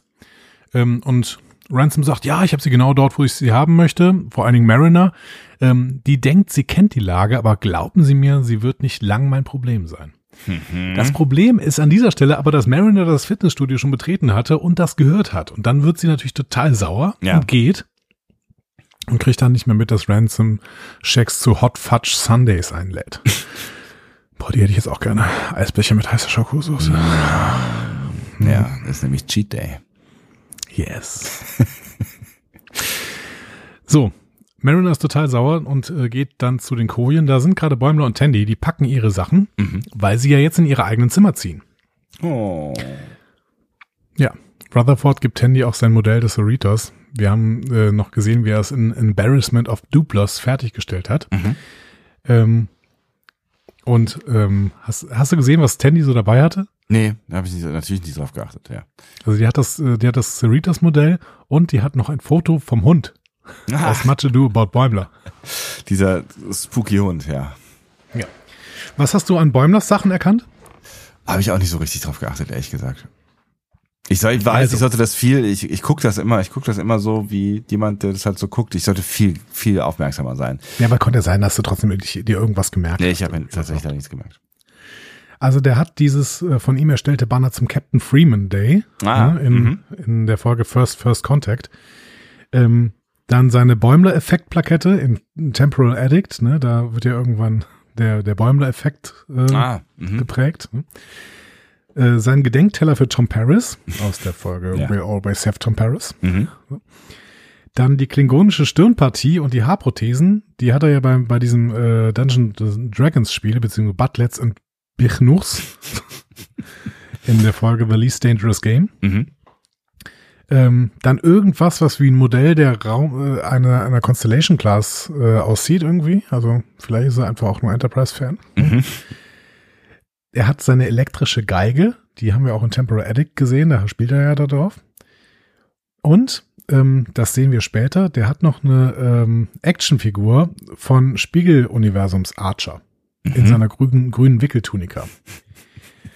Und das ist eigentlich ganz spannend, weil Ja. in der Folge In a Mirror Darkly Part 2 ähm, spielen, also die spielt ja vollständig im Mirror Universe. Ne? Da Ja. gibt's ja überhaupt keine, keine Charaktere aus dem Hauptuniversum. Ja. Da gibt's ja nicht irgendwie so den Übergriff, so, so, hey, jetzt gehen wir gerade ins, äh, ins Nebenuniversum oder sowas, sondern die spielt vollständig im Haupt, äh, im, im Mirror Universe und deswegen wissen die Hauptcharaktere gar nichts davon, dass es dieses Mirror Universe gibt und dass es den Mirror Universe Archer gibt. Mhm. Das heißt, das Einzige, was sie, woher Bäumler das irgendwie wissen kann, ist einerseits DS9, wenn es da irgendwelche Aufzeichnungen gibt, und die Discovery-Folge. Das ist, das wäre natürlich irgendwie ganz geil. Äh, wenn, oder, oder er hat halt einfach äh, Enterprise geguckt. Er könnte Enterprise geguckt haben, das stimmt. Ja. Ähm, aber also wahrscheinlich ist es tatsächlich hier, dass er, dass er die Aufzeichnung der Discovery gesehen hat. Obwohl die Discovery ist ja außen, ist ja gelöscht worden quasi. Ja, eben. Also ne, Discovery ist ja eigentlich. Obwohl, nee, nur die ist ja zerstört worden in dem. Also das, Oder ja, ist die Frage, ne? Das ist ja schon viel, viel früher passiert, ne? Ähm, es kann, ja. Ja, kann natürlich sein, dass es bis dahin, äh, obwohl es ja schon vorher schon irgendwie ein spooky Forschungsschiff war mit äh, Zukunftstechnologie, so, ne? Hm. Ja, aber die war ja trotzdem bei den wichtigen Ja. ähm, Punkten irgendwie dann anwesend. Das stimmt. Ich bin gespannt, ob ich, ich bin allgemein gespannt, ob in Lower Decks irgendwann Discovery thematisiert wird. Also eine Ja. Bemerkung auf die neuen Serien haben wir im Prinzip noch nie gehabt, oder? Nee, also, nee, ich glaube nicht. Es wäre eh witzig, ne? Also es wäre, ne, also könnte man ja jetzt machen, wenn Discovery ähm, Staffel 5 durch ist, könnte man, könnte man die, könnte, das wäre quasi auch eine alte Serie, könnte man mit reinnehmen. Hm. Ich bin gespannt, ob das irgendwann passiert. Hm. Wir bewegen uns hier vollständig im 90er Jahre Track und bei TOS. Ne? Ja. Und ab und zu TAS. Ja. Ja. Okay, Bäumler wird dann emotional. Er sagt dann auch, ja, wir haben so viel Zeit damit rum, äh, verbracht, rumzuhängen in der Rangliste, ähm, ähm, die Captains nach Niedlichkeit zu bewerten und wegen der kosmischen Strahlung die Körper zu tauschen. So. Ähm, wann haben wir das letzte erlebt, so, dass die Körper getauscht hat? In der Folge davor, achso, nee, das war nicht Körpertauschen, das war Körpermorphen, ne? Ja, also Körpertauschen äh, haben wir bis jetzt noch nicht gesehen. Vielleicht passiert das in dieser Staffel noch. So, und das war Mhm. so eine Vorbemerkung schon. Ähm, Wie das mit den Romulanern. genau, richtig. Bäumler hat auch noch so eine Delle in seiner Decke, gegen Ja. die er immer bei rotem Alarm ge geknallt ist und er nennt diese Delle äh, nett Denti. Ja. Ähm, Tandy bietet Mariner, die in schlechter Stimmung ist, Hilfe an beim Packen ihrer Sachen und sagt, Mariner sagt, ja, nee, brauche ich nicht, weil ähm, ich werde ja sowieso wieder degradiert. Ne? Und die Mhm. anderen so, hä, der hat dich gerade äh, befördert, warum soll ich degradieren? Ähm, sie sagt, ja, ich habe das gerade gehört und der, der spielt ein übles Spiel, außerdem ist er total dumm. Und Rutherford so, ja, was denn nun? Ist er total dumm oder spielt er ein übles Spiel? ja. ähm, sie will auf jeden Fall jetzt präventiv für ihre eigene Degradierung sorgen, damit sie die Zügel des Handels in der Hand hält. So. Oh, Wunder. Classic Mariner. Ja, genau. Classic Mariner. Und auch wieder sofort irgendwie sehr impulsiv, ne? Einfach ne? sehr impulsives Handeln. Aber gut, das ist, das ist ja, wie du gerade schon sagst, sehr typisch. Genau. Ja, und Rutherford, der ist als einziger natürlich nicht befördert worden, aber der sieht das alles völlig entspannt und sagt so, ach, ähm, Tandy, keine Sorge, ich werde heute einfach befördert, damit ich mit euch mit zu euch kommen, äh, kommen kann. Und Bäumer so, äh, so einfach ist das eigentlich nicht. naja, aber Rutherford ist so wie immer total optimistisch, der kriegt das schon irgendwie hin. So, ja. Ähm, bevor wir aber das ähm, verfolgen, gucken wir erstmal, was Mariner so macht. Die erscheint nämlich äh, zu ihrer Mission dann in der Trainingskleidung, die sie auch schon vorher anhatte. Und zeigt völlige Respektlosigkeit gegenüber Ransom. So. Ne? Also, die bereiten sich ja grundsätzlich auf eine Rettungsmission vor. Dabei ist auch Fähnrich Gary, der zum ersten Mal auf einer Mission ist. Und äh, die Mission besteht darin, zwei Menschen aus Narch Menagerie zu retten. Mhm. Ähm, haben wir schon öfter gesehen, ne? Mariner sagt dann auch, ja, hier, äh, The Classic Menage, ne? Also Ja. witzigerweise auch Menage à trois mit den dreien, ne? Mhm. Aber ähm, Oh. ähm, Menschen zurückzuholen, die versehentlich in so einer Menagerie äh, gelandet sind, haben wir tatsächlich schon dreimal in Star Trek. gesehen. Echt? Okay. Mhm. Ähm, ein, eine dieser Folgen kennst du definitiv, ne? The Cage? Nee, The Cage nicht, aber The Menagerie. Ach so, ja, ist ja geil von mir aus, ja. Also Talos 4 Tabu. Ja. Ähm, und dann noch bei TNG The Eye of the Beholder, der Mhm. Fall Utopia Planitia und bei Voyager in Displaced, Rebellion Alpha. Aha. Mhm. Ja, Mariner nimmt die Mission sehr, sehr locker, während Ransom relativ professionell bleibt und Gary so, ähm, Moment, dürfen die alle Jack nennen? Nein. Er, er reagiert aber gar nicht. Also ich muss hier schon mal an der Stelle sagen, dass auch schon in dieser Szene ähm, Ransom eine echt ganz gute Figur macht. So, ne? Und das, das, das können wir mal verfolgen, dieses äh, eine ganz gute Figur macht, finde ich. Während Mariner natürlich äh, ein bisschen ablust, aber weil wir ja auch wissen, dass, ne, dass sie möglicherweise da einem Missverständnis aufgesessen ist. Das ist schon krass. Ähm, wenn wir so ein bisschen näher jetzt an Ransom ranrücken, merken Ja. wir plötzlich, dass da vielleicht doch noch mehr ist, als wir die ganze Zeit vermutet haben. Ja, der ist nicht nur die, die hohle Birne, die, die uns bisher so, also, na, wir haben auch schon ein paar andere Szenen gesehen, aber wir haben halt auch viel, äh, viel Prototyp hohle Birne und Unsympath gesehen. Ja, genau. Also Unsympath eigentlich. Ist, Ja, so ein bisschen, so ein bisschen halt so drüber, so ein bisschen, ne, halt wahnsinnig von sich überzeugt und halt eigentlich ein Typ, mit dem man nicht arbeiten wollen würde. Ja, das schon, genau. Ja. Also auf jeden Fall ein Narzisst. Ja, Aber, aber ähm, Unsympath weiß ich, ja. Also Narzissten sind natürlich grundsätzlich unsympathisch, das ist völlig klar. So. Aber ich, ja, er war ja nie so total unfreundlich irgendwie. Mhm. Oder selten. Ja, das stimmt schon. Und vielleicht auch, wenn dann nicht beabsichtigt oder so, aber ja, ändert nichts daran, dass, ja, er ist Ja. nicht der große Sympathieträger gewesen bis hierhin. Das stimmt. So, Bäumler tritt in sein neues Zimmer äh, und wird von einem hellroten Licht überflutet. Ähm, sein Zimmer ist nämlich direkt vor der äh, Schiffsport Nacelle. So. Mhm. Geil. Ähm, ja, schwierig. Also Ja. er findet die Fährlichkeit so ein bisschen störend und versucht sich dann irgendwie auch durch das Schiff zu, durch das Zimmer zu manövrieren. Dabei schmeißt er alle seine Sachen runter. Ähm, und ich habe mich ja auch immer gefragt, also irgendwelche ähm, Zimmer müsste ja dann direkt vor dieser Nacelle sein. Ja, stimmt. Finde ich schön, dass das jetzt endlich mal beantwortet wird. Das ist ein Problem. So. Oder auch nicht, wie wir ja dann Ja, oder später auch nicht. sehen. Aber ja. für Bäumler ist erstmal ein Problem. Er Mhm. hat zumindest keine Einführung in diesen Raum bekommen. Gut. Aber bevor wir auch das weiterverfolgen, gehen wir dann doch wieder auf die Mission von Mariner, Ransom und Gary. Die, ähm, also Mariner landet jetzt erstmal im Shuttle mit einer relativ spektakulären Landung äh, in der Menagerie. Gary stirbt dabei fast und muss sich jetzt ein paar neue Hosen replizieren. Aber Ransom bleibt immer weiter noch relativ ruhig. Also Ja. er schreit zwischendurch zwar auch, aber dann sagt er so, hm, ja, gute Landung. Ne? Wie gesagt, er macht den Job da echt gerade ganz gut. Genau. Ähm, sie werden dann von Narch begrüßt, der irgendwie aussieht wie eine Banane. Ähm, aber offensichtlich soll das so sein. Ja, also wie eine aus Stoff zusammenge also wirklich schlecht zusammengenähte Banane, die oben zugebunden ist. Also auf jeden Fall stranges Ge- Gebilde, dieses Ding. Ja, genau. Aber es ist, es ist eine, ähm, eine Trickserie. Eigentlich sollte man das dann auch irgendwie äh, ausnutzen. Ne? Also Ja. wenn man schon animieren kann, man kann ja jegliches, jegliche Figuren animieren. Es gab mal auf der Playstation irgendwie so ein Spiel, wo so Stofffiguren ähm, aufgetreten sind, die alle so, Ja. so Stoffpattern hatten. Ja, Ich habe leider vergessen, wie es heißt. Daran musste ich kurz denken. ich glaube, es war Sackboy, oder? Sackboy gab's auch, aber ich glaube, es gab noch was anderes. Das war so eine Gruppe von Freunden. Na, Aber auf jeden Fall kam es mir auch ein bisschen bekannt vor. Ja. Ja. Ihr wisst schon, Aber- schreibt's einfach. Genau. Meine, Gruppe von Freunden sah auch ein bisschen aus wie Bananas in Pyjamas. Ne? Was ist das denn? Kennst du nicht die Kinderserie? Nein. Bananas in Um Pyjamas? Gottes Willen, was ist das denn fürchterliches? Bananas in Pyjamas. Das ist eine Kinderserie. Und die, die sehen auch so aus. Gott, das gibt's ja wirklich.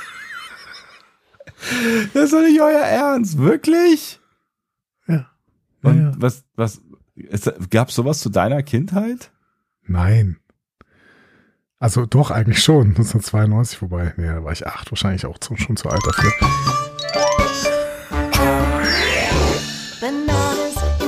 are coming down the stairs. Das ist ja- das ist, ist- oh mein Gott. Das ist aber, das ist ja auch schon so animiert irgendwie, ne? Das ist schon. Nee, das ist, das ist die Serie. Du, du guckst gerade was anderes. Ich Du musst, das, du musst das sofort stoppen. Ja, ich stoppe. Entschuldigung. Das, was du gerade guckst, ist die Neuauflage, die amerikanische Neuauflage von äh, 2011. Ah, okay. Also es gibt auch noch. Oder nee, die ist auch australisch. Ähm, aber ähm, Es, gibt, es, es gibt, gibt eine Originalserie von 1992. Okay. Ich, ich werde ich werd das auf meine Watchlist äh, packen und ähm, Ja, unbedingt. Gab fünf Staffeln. schreib's mal, schreib's mal auf die äh, auf die Adventskalenderliste. Okay, irgendwer muss für uns diese Adventskalenderliste führen. Da hat auch noch sich keiner gemeldet, der uns äh, diesen, diesen Plan macht. So. Bananas in Pyjamas. Leute, wenn, So. wenn ihr keinen Plan macht, wir machen keinen, ne? Also wir können das nicht. Wir vergessen alles und reden über sinnloses Zeug. Wenn ihr das wirklich wollt, dann äh, macht nur weiter so. Ich glaube, sie wollen das wirklich. Ähm, aber äh, Thema, sie können ja einfach alles animieren, was sie wollen. Ne? Mhm. Sie kriegen jetzt eine Führung in dieser Menagerie. Ja, ich wusste, dass, dass, dass, dass das interessant werden würde wahrscheinlich. Also, fangen wir mal an. Wir sehen einen Glommer. Glommer.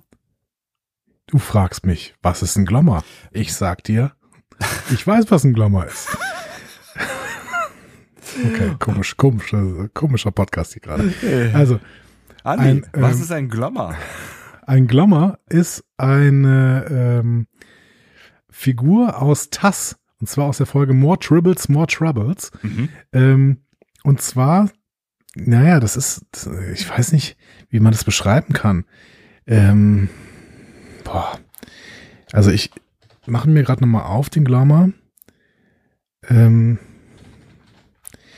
der ist halt irgendwie so eine, so eine Qualle. Eine Mhm. Qualle mit, weiß nicht, mit, äh, mit Zähnen. Das Wichtige ist, der Glommer hat eine spannende Geschichte, Ja. weil, wie gesagt, er kommt in dieser Folge More Troubles, More Troubles von Tass vor. Ah. Und die Klingonen haben den gezüchtet. Und zwar, ähm, der ist äh, also künstlich, ein künstlich geschaffenes Wesen Ach von den Klingonen. okay. Ich habe ich hab gerade hatte- ein Bild besorgt aus, äh, also wie, wie, wie die früher ausgesehen haben. I see, alles klar. Mhm. Das hatte eine einzige Funktion, dieser Glommer, Ja. Nämlich Tribbles zu fressen. Da, da, dafür passt die, die, äh, die, die Anatomie ja eigentlich auch ganz gut, ja. Weil natürlich die klingonische Heimatwelt, die hatte eine Tribble-Plage erlebt. Ne? Mhm. Äh, in der Originalserie von Star Trek wird das ja schon angespielt, ne? also von TOS. Ähm, The Trouble with Tribbles. Und der Glommer sollte quasi helfen, die Tribble-Population unter Kontrolle zu bringen. Geil. So, indem er sie alle auffrisst. Klar. Also die Tribbles hatten, keinen natürlichen Feind, weil sie auch so süß waren. Und der Glommer frisst die aber. Das heißt, die haben einfach den Glommer ausgesetzt. wenn das jetzt so passiert wie äh, im Mittelalter in Europa, dann hätten die Klingonen danach auf jeden Fall eine Glommerplage bekommen. Richtig. Aber ich weiß nicht, ich weiß nicht, wie das passiert ist. So. Gut. Ähm, wir sehen Floorcars, die hatten wir in Moist Vessel äh, eingeführt bekommen. Das sind so kleine fliegende Tiere, die von den Tamarianern in ihrem Aufstiegsprozess verwendet werden. Mhm. Und die gibt's auch schon in tamarianischen Sprachmetaphern. Ähm, Unsak, als er die Floorcars zu ihrem Nest führte. Mhm. Also das ist äh, quasi eine Metapher für Aufstieg. Ich verstehe. Okay. Mhm. So, dann sehen wir einen Cetial. Kennst du den noch? Der Begriff sagt mir gerade irgendwie was auf jeden Fall, aber Wrath of Khan, Zornes Khan, äh, da gibt's äh, Khan Noonien Singh und der nimmt Cetiale und packt sie in das Ohr von Pavel Chekhov und Oh. äh, Clark Terrell, um ihre Gedanken zu kontrollieren. das war das. Okay, alles klar. Genau, weil sie äh, dringen durch den Gehörgang in den menschlichen Körper ein, wickeln sich dann um das Cerebellum des Körpers, wodurch sie in der Lage sind, die Gedanken und Aktionen des Opfers zu kontrollieren. So. Geil, Und die äh, geil. Kontrolle ist dann sehr, sehr schmerzhaft und ähm, ja, genau, führt Verstanden. quasi Ja. die äh, Figuren zu einem Opfer des Kontrolleurs quasi. So, wir sehen noch einen Koala Mhm. oder vielleicht den Koala, Sebastian. Uh. Ähm, wir sehen Krabben von dem Planeten, auf dem Bäumler und Mariner ähm, in Where Pleasant Fountains Lie gecrashed sind. Äh, das, wo sie dann auch Agimus gefunden haben. Ne? Mhm. Ähm, wir sehen auch so eine Jag Art Jagdhund oder Wolf oder so, selber Planet, ne, wo Bäumler und Mariner da gecrashed sind. Ja. Dann sehen wir den Horned Dog von Alpha 177. Auch spannend. Ist eine TOS-Erfindung. In TOS The Enemy Within, beziehungsweise auf Deutsch heißt sie ja, hat sie ja den großartigen Namen Kirk durch zwei gleich Fragezeichen. Ja. Dieser gehörnte Hund, ähm, der hat eine besondere äh, Rolle in dieser Episode.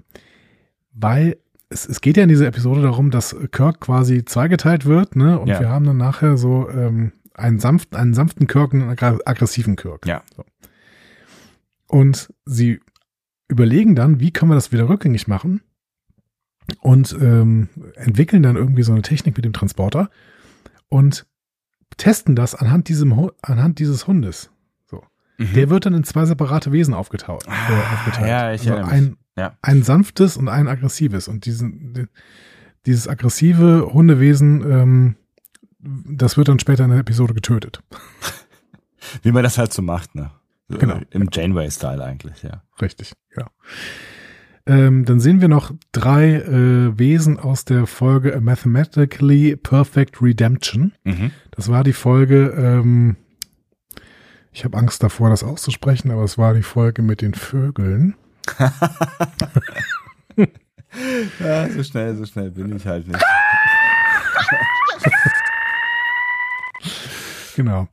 Diese Folge spielt ja auf dem Planeten Areolos und äh, auf diesem, von diesem Planeten singen wir, äh, sehen wir hier die äh, geflügelten Schildkröten, die äh, geflügelten Ziegen und die Sky Snake. Mhm. Stimmt, ja, ich erinnere mich. Dann sehen wir noch was Spannendes, nämlich den Three-Headed Aldebaran Serpent, die dreiköpfige Schlange von Aldebaran. Mhm. Die wird in der Episode I Mutt erwähnt von Toss, ne? Also Mhm. die, die Enterprise trifft auf Harry Mutt, der ähm, so einen Planeten voller Androiden hat. Ja. Und ähm, während der Verhandlung mit den Androiden droht Harry Mutt, sie mit einer dreiköpfigen Schlange von Aldebaran zu vernichten, falls sie seinen Befehl nicht Folge leisten. In dieser Folge wird aber impliziert, dass die Drohung nur so eine leere Drohung ist, weil die Schlange gar nicht real ist, sondern nur eine Erfindung von Harry Mutt, um die Androiden zu täuschen und zu manipulieren. Ja. Und das dachten dann in Star Trek auch alle, bis Hyde and Q. Und in dieser Episode, Hyde and Q erschafft Q eine dreiköpfige Schlange von Aldebaran, um die Crew der US Ent, äh, der, der Enterprise zu bedrohen. Ja. So. Ähm, und da ist es aber eine real erscheinende Bedrohung von Crew, von Q. Ja. Jetzt ist mal, jetzt ist überhaupt nicht klar, ob diese dreiköpfige Schlange von Aldebaran erst durch Q real geworden ist oder schon in TOS real war und Harry Mudd eigentlich gar nicht gelogen hatte. Und wir werden es wahrscheinlich nie herausfinden. Wir werden es nie herausfinden, denn jetzt existiert sie auf jeden Fall. Also eventuell nur durch Q, aber sie existiert auf jeden Fall. Und jetzt ist sie hier in, dem, in dieser Menagerie. Geil. Mhm. Ja, und dann haben wir noch ein Ausstellungsstück. Ransom sagt, ja, das wirklich gefährlichste Wild, beziehungsweise The Dangerous Game. Ne? Mhm. Ähm, wieder wahrscheinlich ein Verweis auf die Jagd auf Bäumler and The Least Dangerous Game. Ähm, und natürlich wieder eine Anspielung an diese Kurzgeschichte von Richard Cannell aus dem Jahr 1922, äh, 1924, worüber wir gesprochen hatten, als wir die Folge The Least Dangerous Game besprochen haben. Ja. Diese Kurzgeschichte über diesen Großbildjäger, der selbst auf einer Insel von einem russischen Aristokraten namens Graf Zarow gejagt wird. Ähm, ja, aber dieses äh, gefährlichste Game, das äh, sind laut Ransom die Menschen. Tja. Die hat Natsch da jetzt eingesperrt. Und äh, Natsch entschuldigt sich auch so, ja, sorry, das war jetzt nicht so die, die Absicht. Und Ransom sagt so, ja, kein Problem, passiert immer mal wieder. Wir nehmen jetzt einfach wieder mit. Ähm, Mariner äh, kritisiert Natsch hingegen Mhm. und bleibt überhaupt nicht so professionell wie Ransom, sondern kritisiert äh, Natsch sehr, sehr stark dafür, dass er überhaupt hier Wesen einsperrt. Ja, Sebastian. Ethik von Zoos. Ah, da kommst du her. Okay, ich verstehe. Also Menschen einsperren geht natürlich nicht, ist ja klar. Aber ich finde es schön, dass die Menschen hier die gefähr als die gefährlichsten äh, Wesen äh, klargestellt werden, dargestellt werden. Das werden wahrscheinlich die äh, uns nachfolgenden Generationen ähnlich äh, beurteilen. Ja, auf die definitiv. Ja. So. Und wahrscheinlich auch wir äh, über die na- über die vorangegangenen ähm, Generationen. Ja. Heute werden Zoos ja auch mehrheitlich sehr kritisch gesehen, ne? auch wenn sie keine Menschen mehr einsperren. ähm, Ja. Und äh, vielleicht kann ich da mal so ein bisschen den philosophischen Hintergrund aufmachen. Ne? Also in der, Neuzeit populär geworden ist da vor allen Dingen eine philosophische Position, nämlich die von Peter Singer. Schon Ja. mal gehört? Nee, äh, also Peter Singer, äh, nee, nicht wirklich. Mach mal weiter. Australischer Philosoph, ähm, den könnte man in Deutschland schon mal gehört haben, weil er mittlerweile in Deutschland nicht mehr eingeladen wird auf äh, Kongresse. Ah, was? Ähm, dabei kann er eigentlich Deutsch, was immer echt sehr, sehr praktisch war. Der war in den 90ern noch öfter mal in Talkshows und sowas. Mhm. Ähm, der spricht ziemlich gut Deutsch. Ähm, Peter Singer ist radikaler Util- Utilitarist. Mhm. Ähm, und der würde deswegen zum Beispiel auch zu, also philosophisch gesehen zustimmen, dass man ähm, postnatale Abtreibung macht. Mhm. Also wenn ein Kind behindert geboren wird, dann würde er sagen, dann darf man es auch postnatal töten. Okay. Das äh, ist natürlich eine Ansage. Oder ähm, Euthanasie an älteren Leuten begehen, zum Beispiel vor allen Dingen, vor allen Dingen aber Sterbehilfe. Ja. Und weil diese Position relativ radikal ist, wird Ja. er in Deutschland nicht mehr eingeladen. Was ich immer ein bisschen schwierig finde, weil es ist halt eine radikale Position, aber sie ist philosophisch begründet und dann darf man es irgendwie auch erstmal da, dann darf man darüber diskutieren. So. Ja, der ja. Singer selber ist kein Unmensch. Also der, der ähm, ist dann auch in der Praxis teilweise eben anders, ne? Und äh, pflegt seine äh, demente Mutter bis zu ihrem Tode und sowas. Ja. Ne? Also das wurde ihm dann auch irgendwann vorgeworfen, dass er dann irgendwie inkonsequent wäre und meinte, nee, es gibt immer einen Unterschied zwischen Theorie und Praxis. Und Singer ist eigentlich ein ziemlich guter Philosoph. Deswegen finde ich es immer schade, dass dann ähm, auf Basis von solchen ja, Positionen, auf so harten Positionen, dann Leute einfach nicht mehr eingeladen werden. Ja. Keine Ahnung. Mhm. Aber ja, Phil Cologne und Wolfram Eilenberger und sowas, ein ganz anderes Thema. Müssen wir irgendwann mal drüber reden. Ja. So. Ähm, Singer ist seit den 70ern auch ein prominenter Vertreter der Tierrechtsbewegung, weil radikaler Utilitarist und sie sagt, ja gut, aber äh, wenn, warum soll es einen Unterschied zwischen Menschen und Tieren geben? Das heißt, wir müssen im Prinzip alle selbst, alle gleich behandeln. Und der vertritt deswegen die Ansicht, dass Tiere Interessen haben, die berücksichtigt werden sollten, insbesondere ihr Interesse, Schmerzen zu vermeiden. Utilitarismus halt, ne? Also Ja. Schmerzen vermeiden, ähm, Glück äh, fördern. So. Und er hat dafür schon in den 70ern das Buch Animal Liberation geschrieben und argumentiert, dass Zoos oft Orte sind, an denen Tiere leiden, weil sie halt in Gefangenschaft gehalten werden, Ja. was ihre Freiheit und ihr natürliches Verhalten natürlich einschränkt. Und deswegen stellt er die Behauptung auf, dass Tiere das Recht haben sollten, frei von unnötigem Leid zu leben. Und dass deswegen zumindest viele Zoos, er war damals noch einigermaßen ver, ähm, verhalten, Ja. viele Zoos diese Rechte nicht respektieren, ähm, weil sie Tiere eben in ungeeigneten Umgebungen halten und sie zur Schau stellen. Und deswegen befürwortet er zumindest oft, dass Tiere in ihrem natürlichen Lebensraum geschützt werden sollten, anstatt in Gefangenschaft gehalten. So. Ja. Und es hat sich halt mittlerweile auch relativ deutlich durchgesetzt, dass das so ist, ne? dass Tiere in ihrem natürlichen Lebensraum geschützt werden sollten, anstatt in Gefangenschaft gehalten zu werden. So.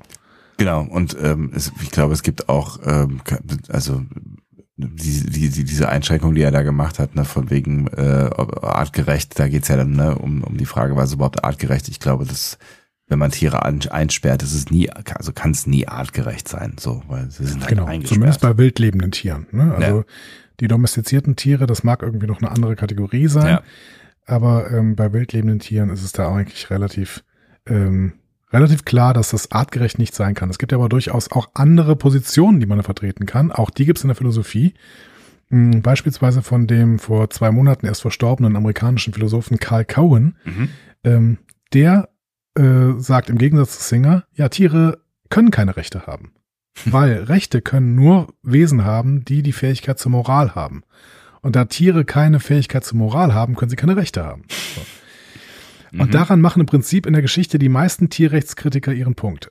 Tiere haben keine Vernunft, also auch keine praktische Vernunft. Tiere sind nicht moralfähig. Das fängt schon bei Kant an. Kant sagt, Tiere haben keinen intrinsischen Wert, sondern nur einen instrumentellen Wert, und zwar für den Menschen. So. ähm, Geil.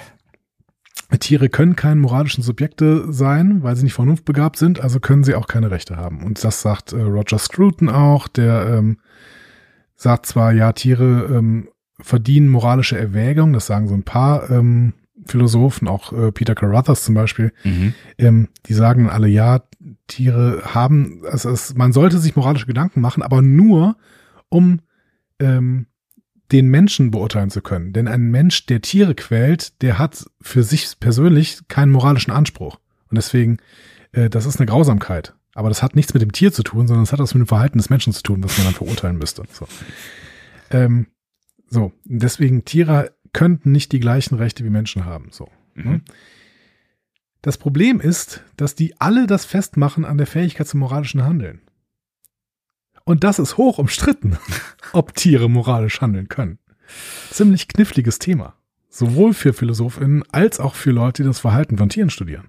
Und da gibt's ja durchaus viele Beispiele davon, äh, dafür, also mir fällt jetzt das Delfin-Beispiel ein, ne? die irgendwie einen kranken Delfin, dem es nicht gut geht und der schwach wird, dann äh, gibt's die Gruppe von Delfinen, die den nach oben hieven an die Wasseroberfläche, damit er atmen kann. Solche Dinge halt, ne? Genau, also es gibt total spannende Beispiele aus Ja. der Tierwelt, die zeigen, dass Tiere zumindest sowas haben wie Empathie oder Hilfsbereitschaft. Ne? Ja. Zumindest etwas, so, was so aussieht. Was genau, was so aussieht, genau. Ne? Also Ja. ja. Und dann gibt's noch Tiere, die so in komplexen sozialen Gruppen leben, die ihre eigenen Regeln haben, mit, mit Strafen für diejenigen, die sich nicht an die Regeln halten. Ne? Ja. Das könnte man auch als eine Art moralisches Verhalten sehen, könnte aber auch eine, einfach eine Art soziale Kontrolle sein, ohne dass da ein moralisches Bewusstsein hintersteckt. Ähm, Tiere können lernen, das wissen wir, durch Nachahmen. Ne? Das Ja. könnte auch darauf äh, hindeuten, dass sie eine Art moralisches Lernen haben könnten. Mhm. Aber das ist noch weit entfernt von dem, was wir normalerweise als moralisches Verständnis sehen. Und dann ist halt auch noch die Frage, ob das, was wie moralisches Verhalten aussieht, wie du gerade eben gesagt hast, eigentlich eine bewusste Wahl ist oder nur Instinkt. ja. Oder irgendwas, was weiß ich nicht, an, anerzogenes, was man halt so macht oder so. Genau, ja. Ähm, instinktive Reaktionen und nicht das Ergebnis einer bewussten Entscheidung. Ich würde aber halt denken, wenn Tiere moralische Akteure sein könnten, Ja. dann ist ein Argumentieren dahin, dass man sie einsperren darf. Das Ja, es ist halt vorbei dann irgendwie, ja. finde ich. So. Ja. Also müssen wir jetzt nochmal abwägen und zwar mit zwei Fragen. Finde ich. Mhm. Erstens, inwieweit können Zoos das Wohlergehen und die natürlichen Bedürfnisse der Tiere, die sie beherbergen, gewährleisten? So sind diese Lebensbedingungen in Zoos mit dem natürlichen Lebensraum der Tiere vergleichbar? Ermöglichen Zoos den Tieren ein erfülltes und gesundes Leben? Mhm. Das ist die eine Frage. Mhm. Und die zweite Frage ist, welchen Beitrag leisten Zoos denn zur Bildung der Öffentlichkeit ne, über Tierarten, so über Bedürfnisse und Bedrohungen für ihre natürlichen Lebensräume? Ne, helfen Zoos auch, das Bewusstsein für Naturschutzanliegen zu schärfen? Leisten sie irgendwie einen positiven Beitrag zum Schutz bedrohter Arten oder zum Erhalt der Biodiversität? Also im Prinzip all das, was die Zoos halt die ganze Zeit behaupten, wofür sie da sind. Ja, ja, genau. Und Forschung spielt ja auch noch eine, äh, eine Rolle. Ne? Zoo, an Zoos äh, findet ja zum Teil auch Forschung statt, aber auch das ist ja umstritten, inwiefern Ja. die Forschung der Allgemeinheit dient oder, äh, oder dienen kann, weil sie nun mal halt in äh, Gefangenschaft stattfindet. So. So. Was ist deine Position? Ich finde total ähm, total schwierig, aber ich bin am Ende, ich habe ich habe äh, einen Podcast über das Thema gemacht vor vor einiger Mhm. Zeit ähm, und fand es am Ende auch total schwierig, mich da irgendwo einzusortieren, weil es gibt natürlich das Argument, dass, es, ne, dass es Arten gibt, die ähm, schon ausgestorben oder beinahe ausgestorben wären ohne Zoos, aber auf der anderen Seite kannst du dich natürlich auch fragen, was bringt's halt, wenn du irgendwie Arten ähm, am künstlich am Leben hältst, die wir halt irgendwie schon was- am Ende wir Menschen meistens ja irgendwie zerstört haben und deren Lebensräume wir zerstört haben oder ne, die wir gejagt haben oder was auch immer. Ähm, und es gibt auch Zoos, die, die wieder auswildern und so weiter.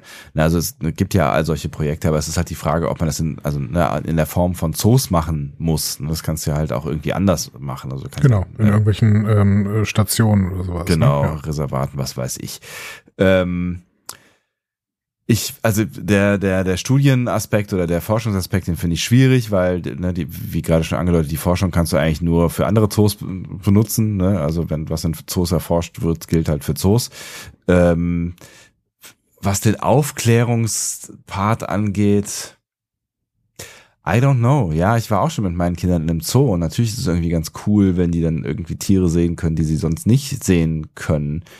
Ähm, aber das, ob das jetzt was, jetzt in diesem Alter irgendwas damit macht, dass man versteht, dass man die Welt schützen muss, dass man Artenvielfalt, ich weiß es nicht. Das, also das ist das Argument, was ich hier vielleicht am ehesten noch gelten lassen würde, aber erstens bin ich mir nicht sicher, ob es funktioniert und zweitens bin ich mir nicht sicher, ob es wirklich stark genug ist dafür, dass du Tiere einsperrst, weil ich bin der festen Überzeugung, dass du ähm, Tiere eigentlich nie wirklich artgerecht halten kannst, wenn sie in Gefangenschaft gehalten werden. Das funktioniert, glaube ich, nicht. Also das sind halt wilde Tiere, die einfach nicht das tun können, egal wie groß ein Gehege oder ein Freilauf, Auslauf, was auch immer ist, die nicht das tun können, was sie instinktiv tun würden, vermutlich.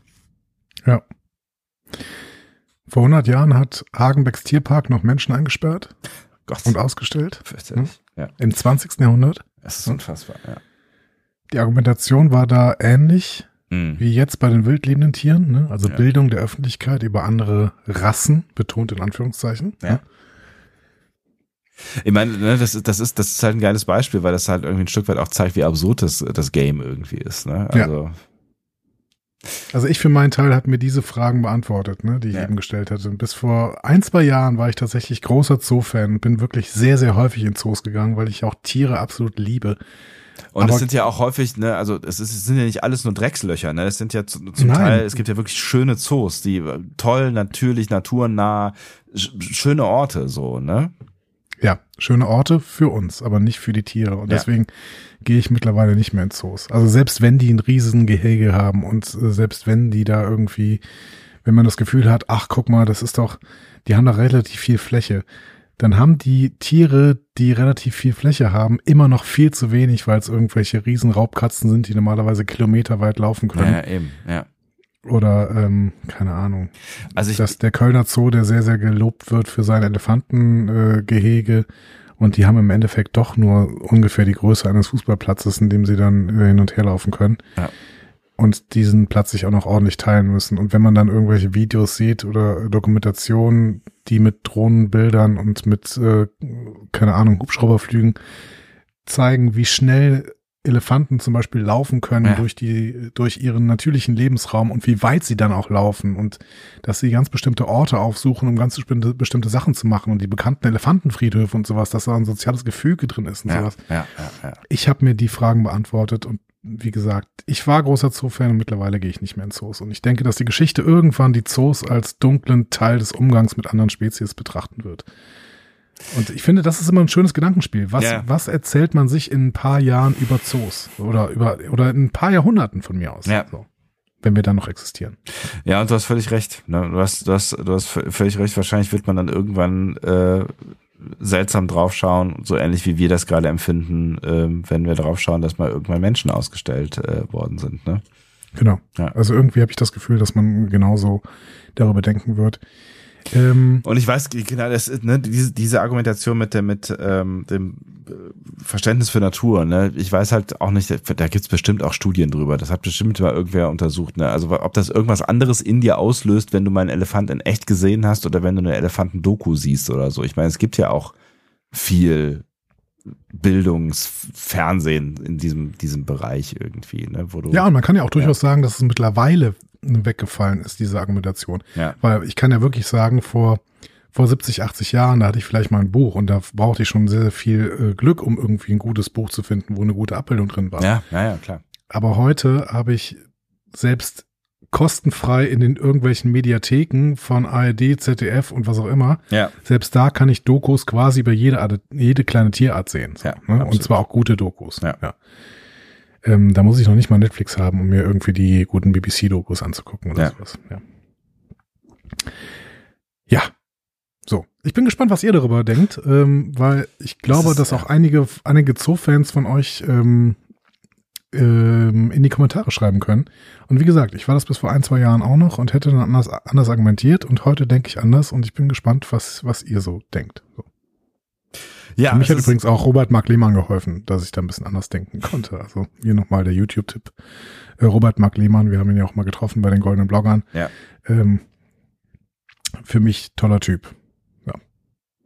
Ja, komplexes Thema, ähm, aber genau, wir, wir können, wir können äh, eigentlich auch, wenn wir jetzt auf diese Folge gucken, da stellt sich ja auch gleich dieses Gefühl ein irgendwie, ne? Also das, kann- das kann, kann, kann man ja eigentlich ganz gut ver vergleichen, ne? Wenn wir halt in Menagerie-Folgen eingesperrte Menschen sehen, fühlt sich das irgendwie auch nicht gut an, so. Und das verrät ja eigentlich auch schon einiges, ne?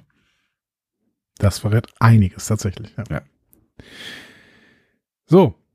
Ähm, wir gehen nochmal zurück zu Rutherford. Rutherford will jetzt schnell befördert werden, also präsentiert er Billups ein Projekt zur Verringerung der Vibration im Warpfeld-Generator. Ähm, ist erstmal total toll, aber Billups informiert ihn, dass ein anderer Fähnrich namens Livik eine noch bessere Verbesserung erzielt hat.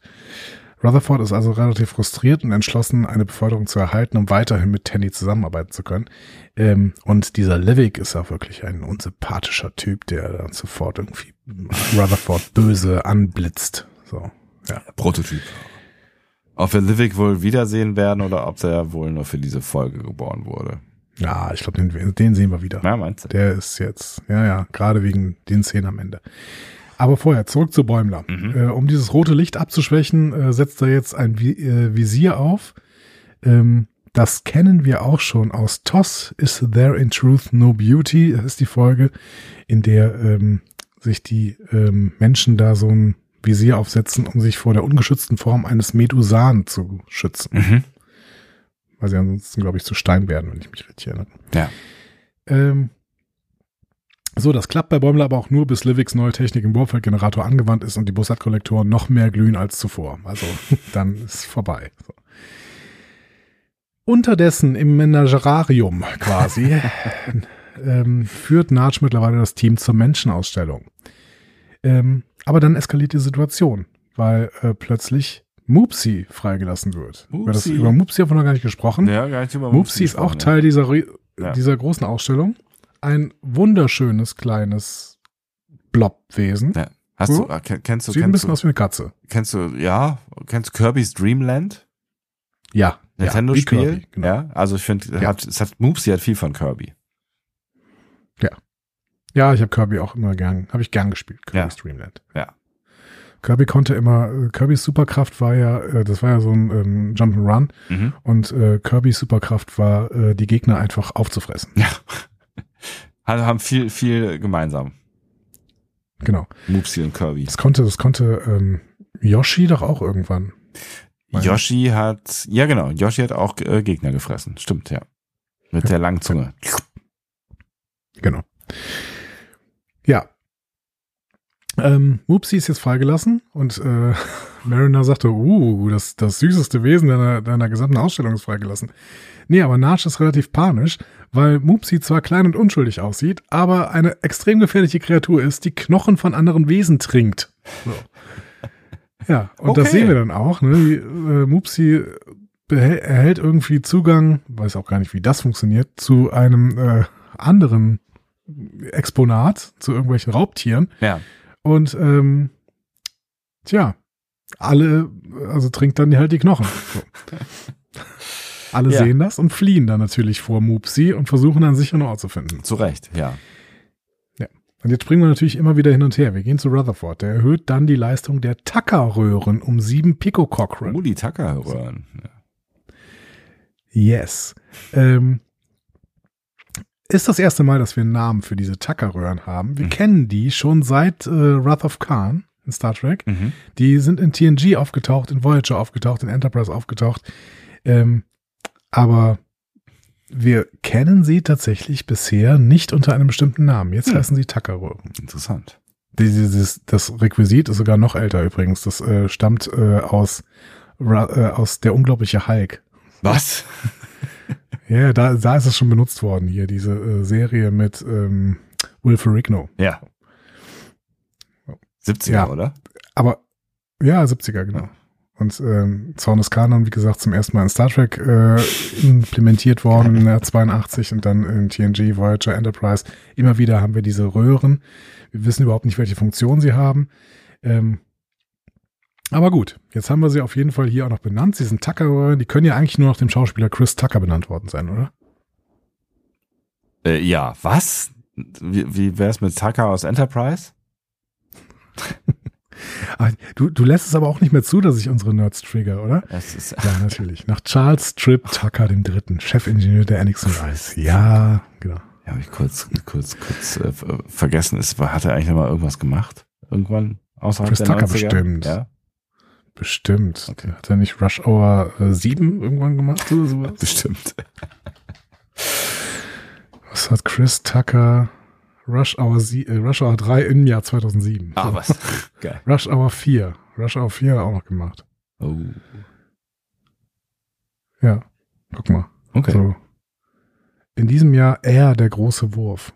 Ach, guck mal an. Das ist doch gut. Guck mal. Ist doch gut. Mit Michael Jordan, über Michael Jordan. Ja, so. Ähm, ja, aber äh, die Tucker-Röhren bringen nicht so richtig viel, weil äh, Livek ne, Ja.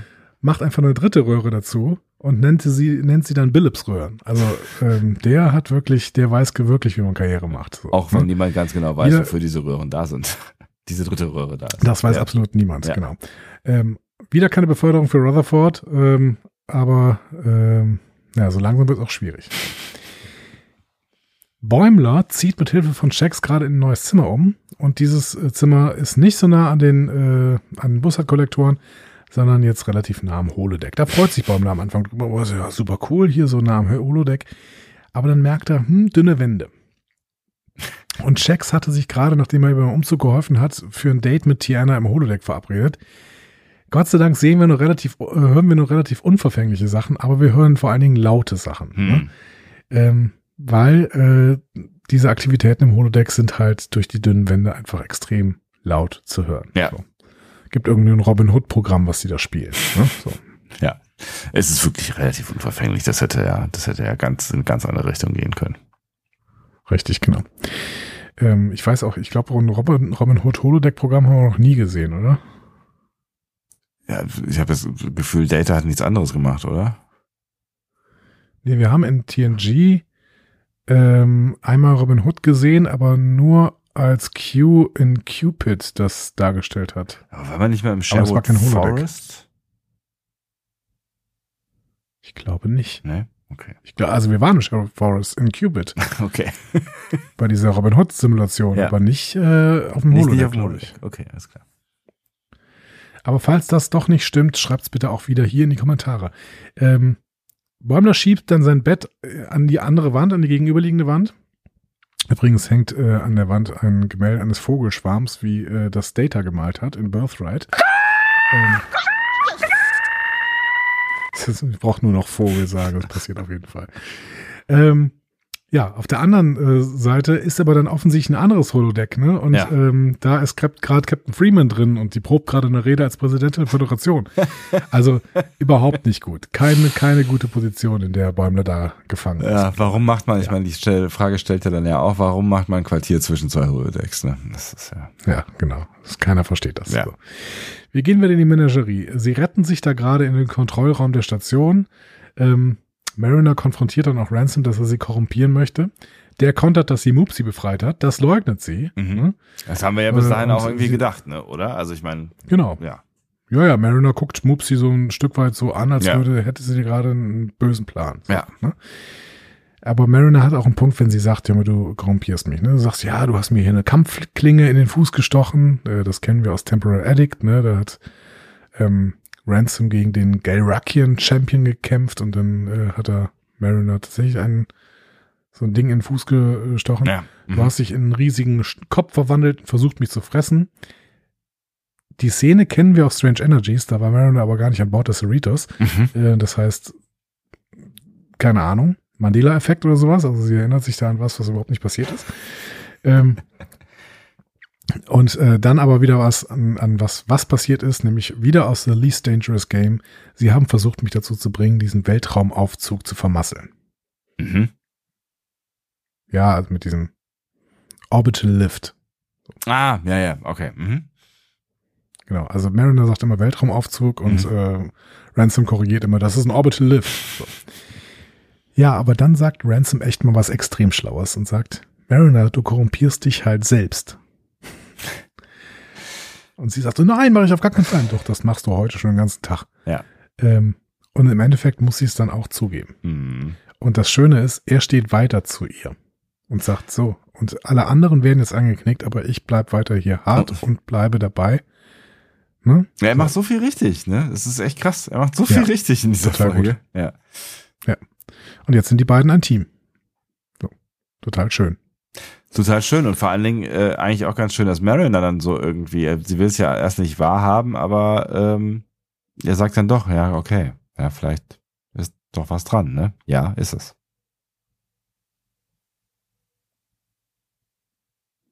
Ja. Bist du noch da? Ja, ich habe gerade, Entschuldigung, ich habe gerade irgendein Geräusch gehört. Irgendeine Melodie oder sowas. Ich weiß nicht, ob das von dir kam oder von mir. Auf jeden Fall habe ich gerade plötzlich irgendein, irgendeine neue Gadget-Vorstellung in meinem Kopf gehabt. Also ich hoffe, dass das von dir kam. Warte, ich guck mal, ob irgendwas an ist. Weil, äh, ich habe noch irgendein YouTube hier offen. Aber ähm, Ja. kennst du das, ich glaub, dass das die, hat irgendwas abgespielt. kennst du das, dass die manchmal weiterlaufen? ja, kenne ich. Ich, ich habe habe YouTube Premium. Ich, nein, nein, aber hat das was damit zu, warte, dann muss ich mal alle YouTubes hier zumachen, die ich äh, irgendwann mal aufgemacht habe. Aber hat das was, ähm, ist das, ist das eine, eine, eine Funktion von, also ist das, ist das ein Feature oder ist es ein Bug? also will das YouTube, das ich ist nicht. halt irgendwann, das passiert mir nämlich immer mal wieder, also auch schon irgendwie ist mir das, ähm, wenn ich irgendwie, weiß ich nicht, irgendwas aufzeichne, passiert es, dass irgendein YouTube losläuft. So, und ich frage mich immer, ist das kaputt oder soll das so sein? Das weiß ich nicht, aber mich hat's auf jeden Fall jetzt gerade sehr, sehr verwirrt. Es, es, tut, mir- es tut mir sehr leid. Es, ich habe es nämlich nicht gehört, weil ich habe den Regler hier äh, runtergezogen. Deswegen war ich etwas Ja, genau. irritiert, Ich höre auch du die ganze Zeit irritiert bist. Ich höre auch die ganze Zeit irgendwelche E-Mails oder sowas, die du bekommst, das kann ich ignorieren. Aber wenn dann irgendwie äh, YouTube plötzlich anfängt zu spielen, dann war es ein bisschen seltsam. So. Ja, sorry, ich kann, ich kann auch diese Spur hier wieder. Ich habe diese Spur ja eben nur angemacht, damit äh, wir hier so ein bisschen in, äh, in Adventures rum äh, hantieren Ja, können. genau. Und Ja. Bananas mit Pyjamas hören können. Ja, Das genau. war super. Ach so, das heißt, ne, guck mal, jetzt habe ich gerade eine WhatsApp bekommen. Das hörst du wahrscheinlich auch. Das hör Genau, ich die habe ich auch gehört, genau. Ja, ist geil. Ja.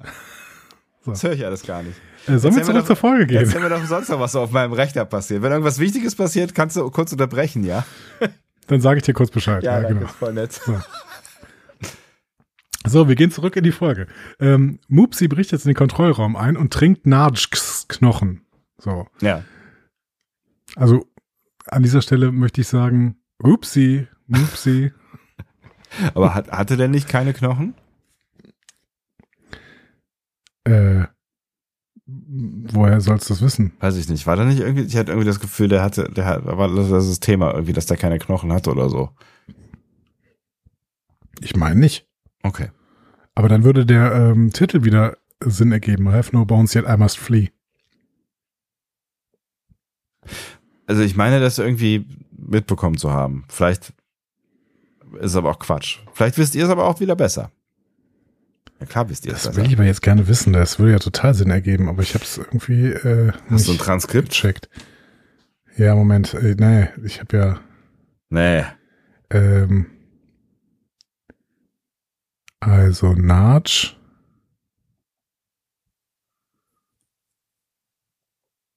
Nee, hier steht nichts davon, dass er kann. Obwohl er botanischer Natur war, war Natschs Physiologie verknöchert, was dazu führte, dass er in wenigen Augenblicken von dem knochendicken Mops ausgelaugt wurde. Sagt Memory Alpha.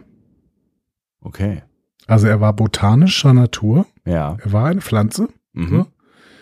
aber warum eigentlich? Aber er war ähm, verknöchert. Er war eine Pflanze. Okay. Ja.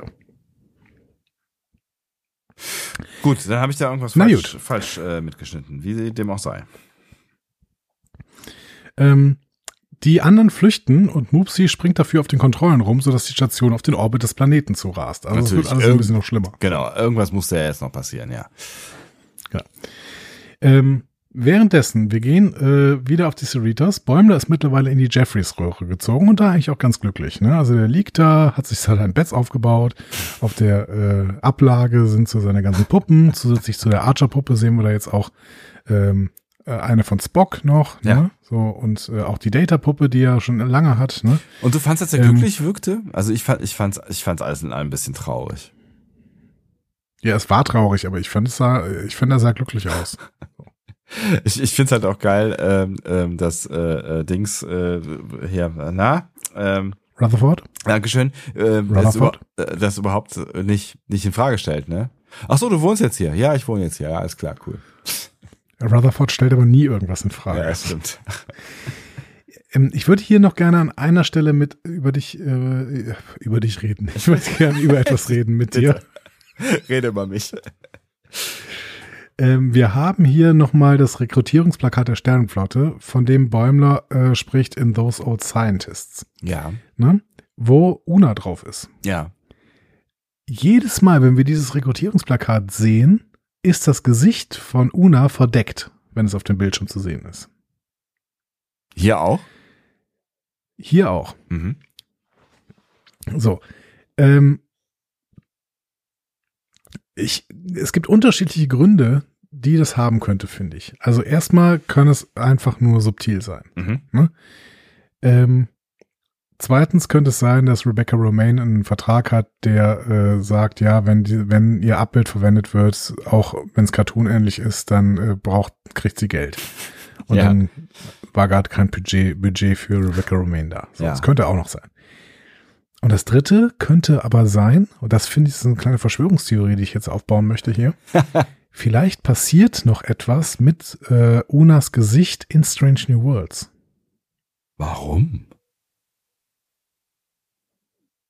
Naja, weil sie zeigen uns das Gesicht hier auf dem Plakat nicht. Und es könnte ja sein, dass Unas Gesicht sich noch verändern wird.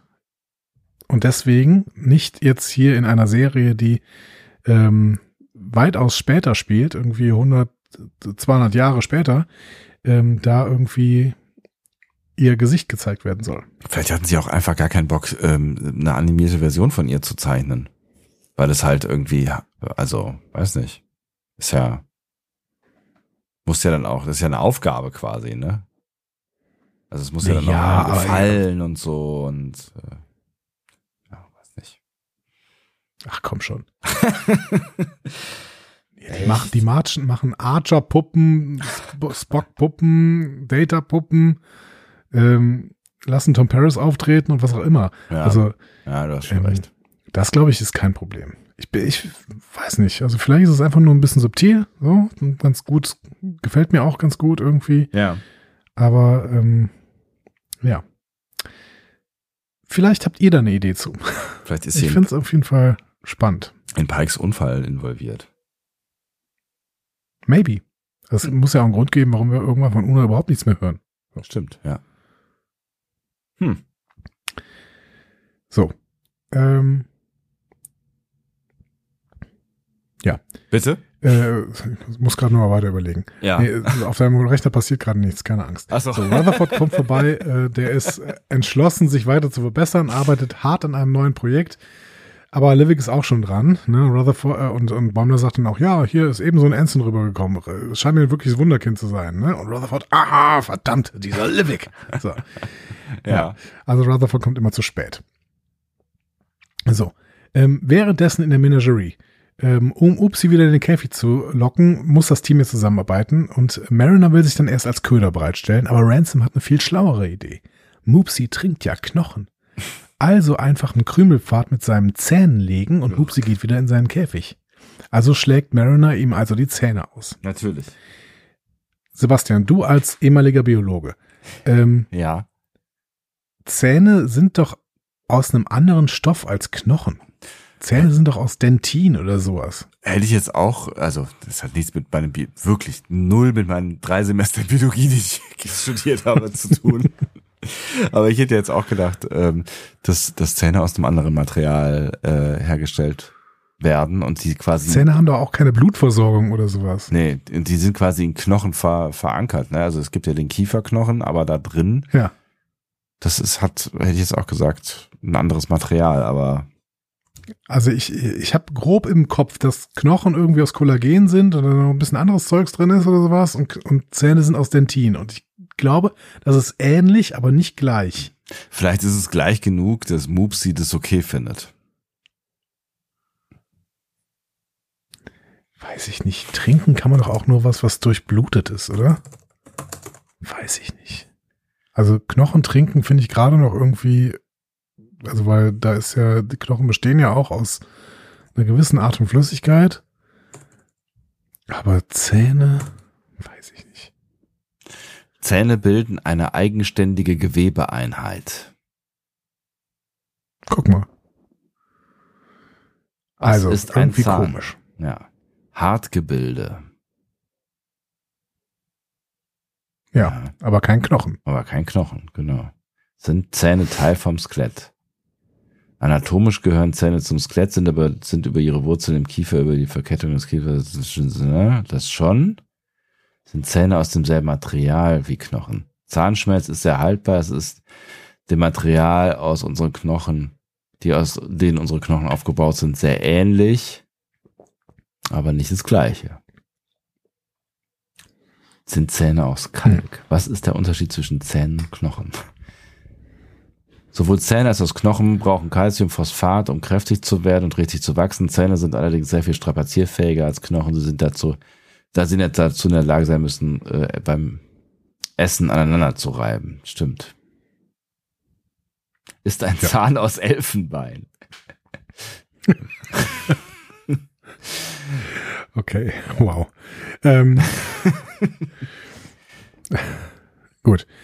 Ähm, so, also Gut, das- ja. irgendwie Sie sind die verwandt, Hauptauflösung aber dieser Folge. Ja. ja, die Hauptauflösung dieser Folge scheint mir irgendwie komisch zu sein. Also es scheint mir irgendwie nicht so richtig zu passen.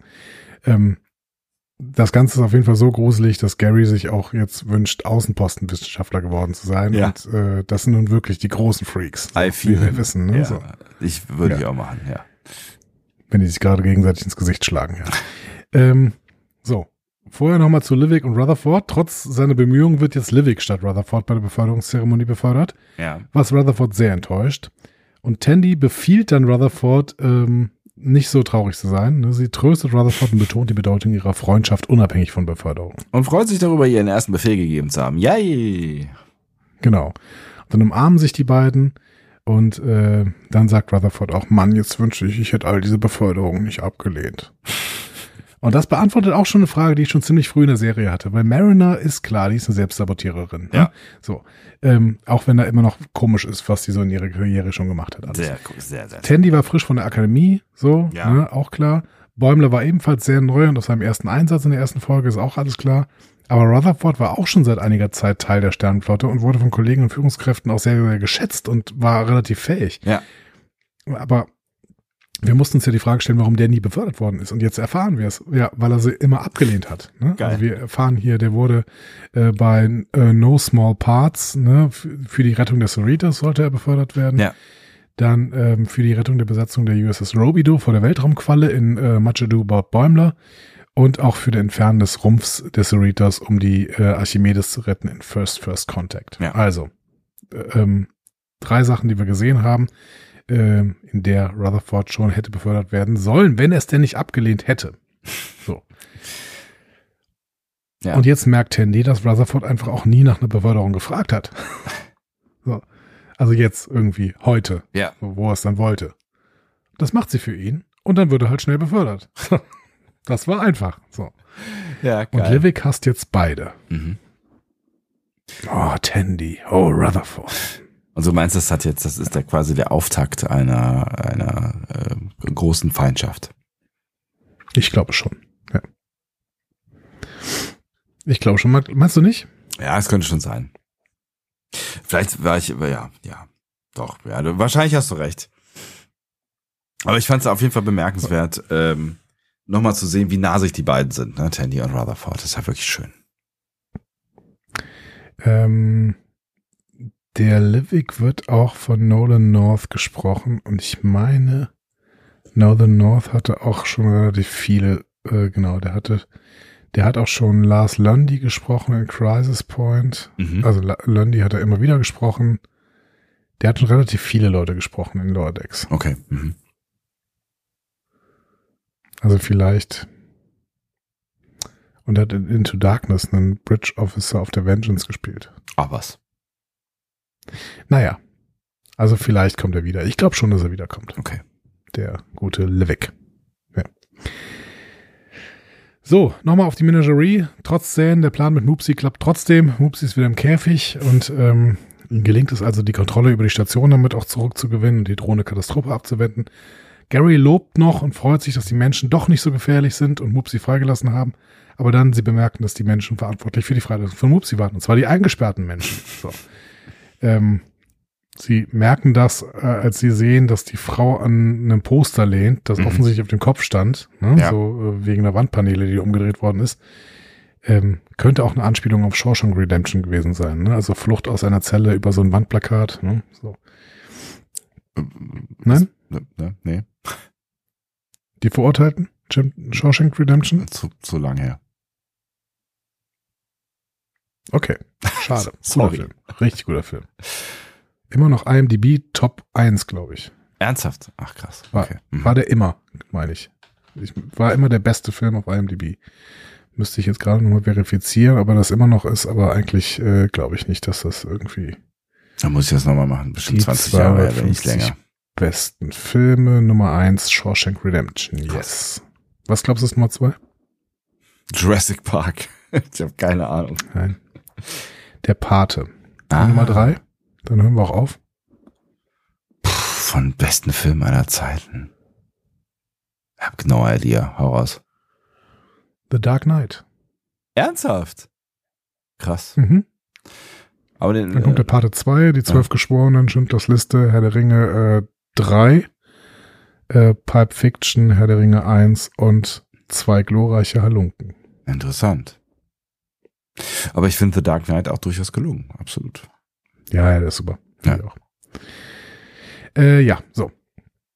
Ähm, die Menschen müssen auf jeden Fall jetzt erstmal, weil sie das alle gemacht haben, weiter in der Menagerie bleiben. Die werden nicht mitgenommen von den Cerritos, müssen jetzt auf die nächste Mission warten, die sie befreit. Und währenddessen wird dieses ähm, ähm, Dings da wieder geöffnet, obwohl der Kurator nicht mehr da ist. Ich weiß auch nicht, wer das Ding jetzt führt, weil da war irgendwie kein anderer in diesem Ding. Stimmt. Aber dieser Ja. Zoo scheint jetzt für sich selbst zu laufen.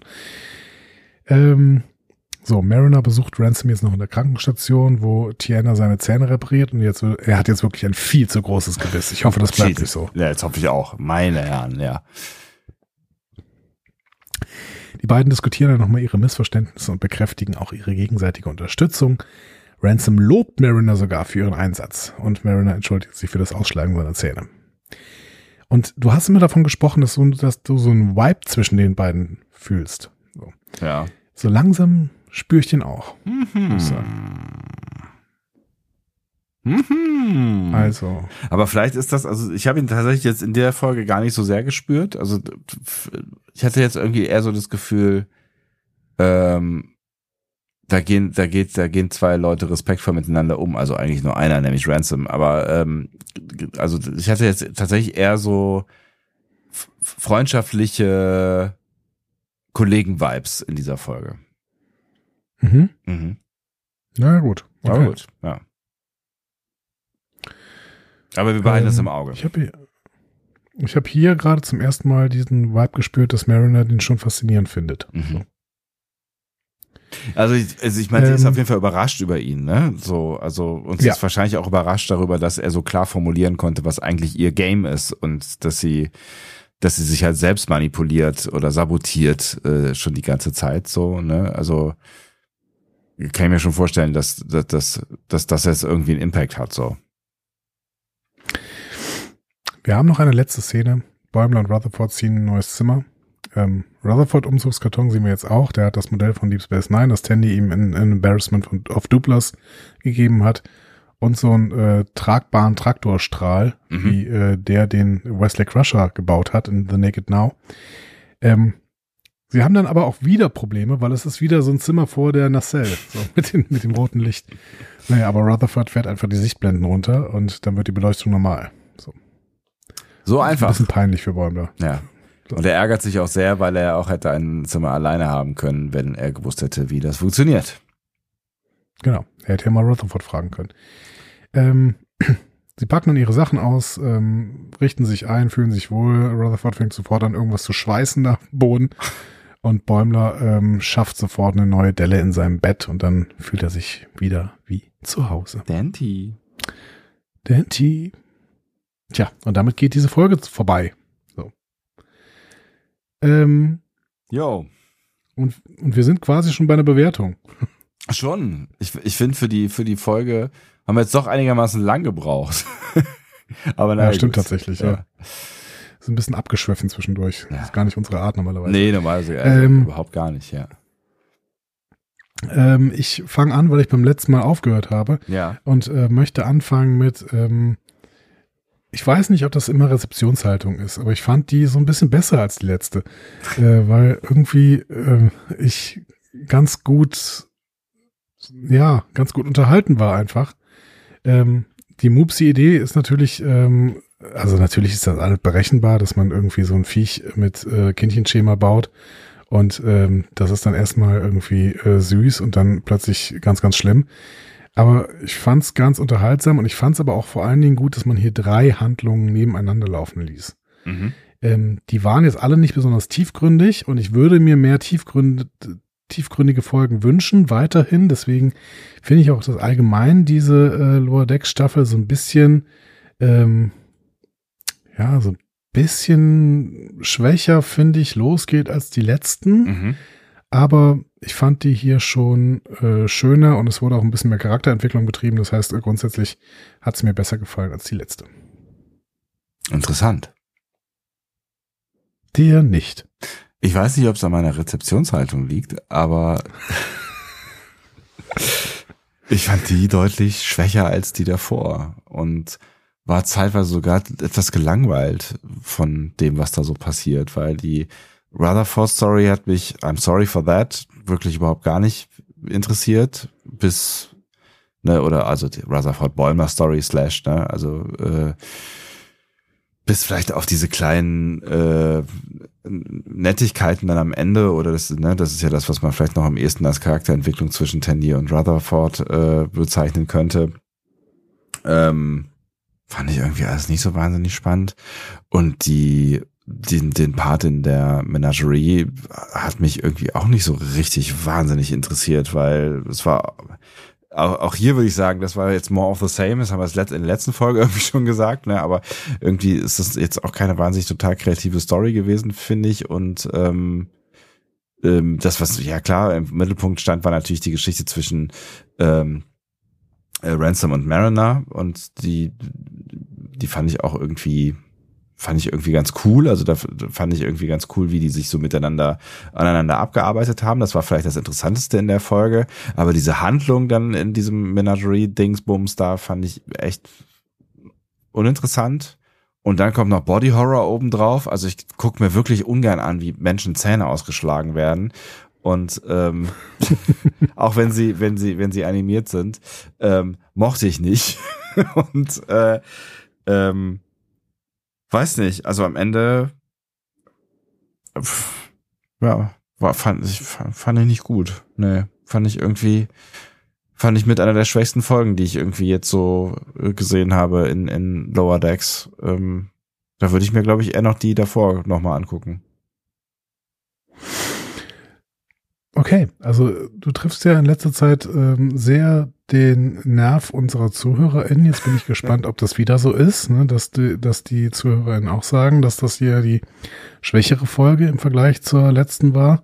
Ähm, wir sind natürlich weiterhin beide sehr, sehr weit davon entfernt, irgendwie äh, Lower Decks zu haten oder sowas. Nee, also ne, Ähm. äh, klar, also es, es gab auch echt nette, nette Momente und ich habe auch gelacht so, ne? Und Mupsi war ja auch witzig so, ne? Also das war jetzt nicht so, als hätte ich davor gesessen und das wäre total, totaler Müll gewesen.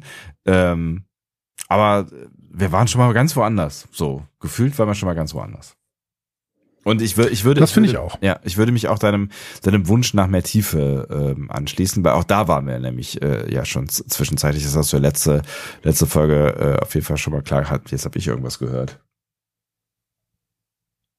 Okay, Komisch. interessant. Wir hören Dinge. Was ist denn hier los? Also letzte Folge hast du das ja schon erwähnt, ähm, äh, dass, äh, dass wir genau, dass wir da schon mal gewesen sind in der ersten Staffel unter anderem, dass es mehr zusammenhängende Geschichten gab und es ein- einfach alles ein bisschen deeper war und vielleicht ein bisschen weniger äh, auf Comedy gesetzt wurde und ein bisschen ernsthaftere Geschichten erzählt wurden, was ja nicht total den, den Vibe, den, das Gefühl von Lower Decks kaputt gemacht hat. Ähm, ja, da, ja, weiß ich nicht. Da, da war ich auch, irgendwie war ich da lieber unterwegs, aber vielleicht kommen wir da auch wieder hin. Ähm, wir wissen ja, wir sind ja gerade mal in Folge zwei dieser Staffel. Ne? Und wir haben diese ähm, wiederkehrende Handlung mit dem mysteriösen Schiff, das hier alle möglichen ähm, Schiffe kaputt Ja. schießt. Ne? Das dürfen Ja, nicht klar. vergessen. Ja. Genau, da, da wird äh, natürlich äh, noch irgendwas passieren, klar. Schauen wir mal. So. Jetzt haben wir in dieser Folge aber sehr, sehr viele Anknüpfungspunkte für euch gefunden, bei denen ihr mal kommentieren könnt. Ihr könnt das tun auf discoverypanel.de, bei äh, Blue Sky, bei Mastodon, bei Instagram oder bei Facebook.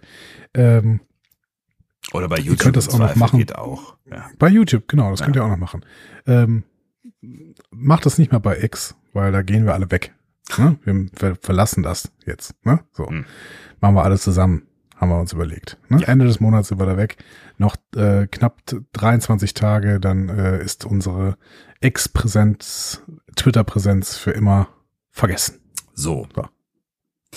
Ähm, schad drum, aber was soll man machen?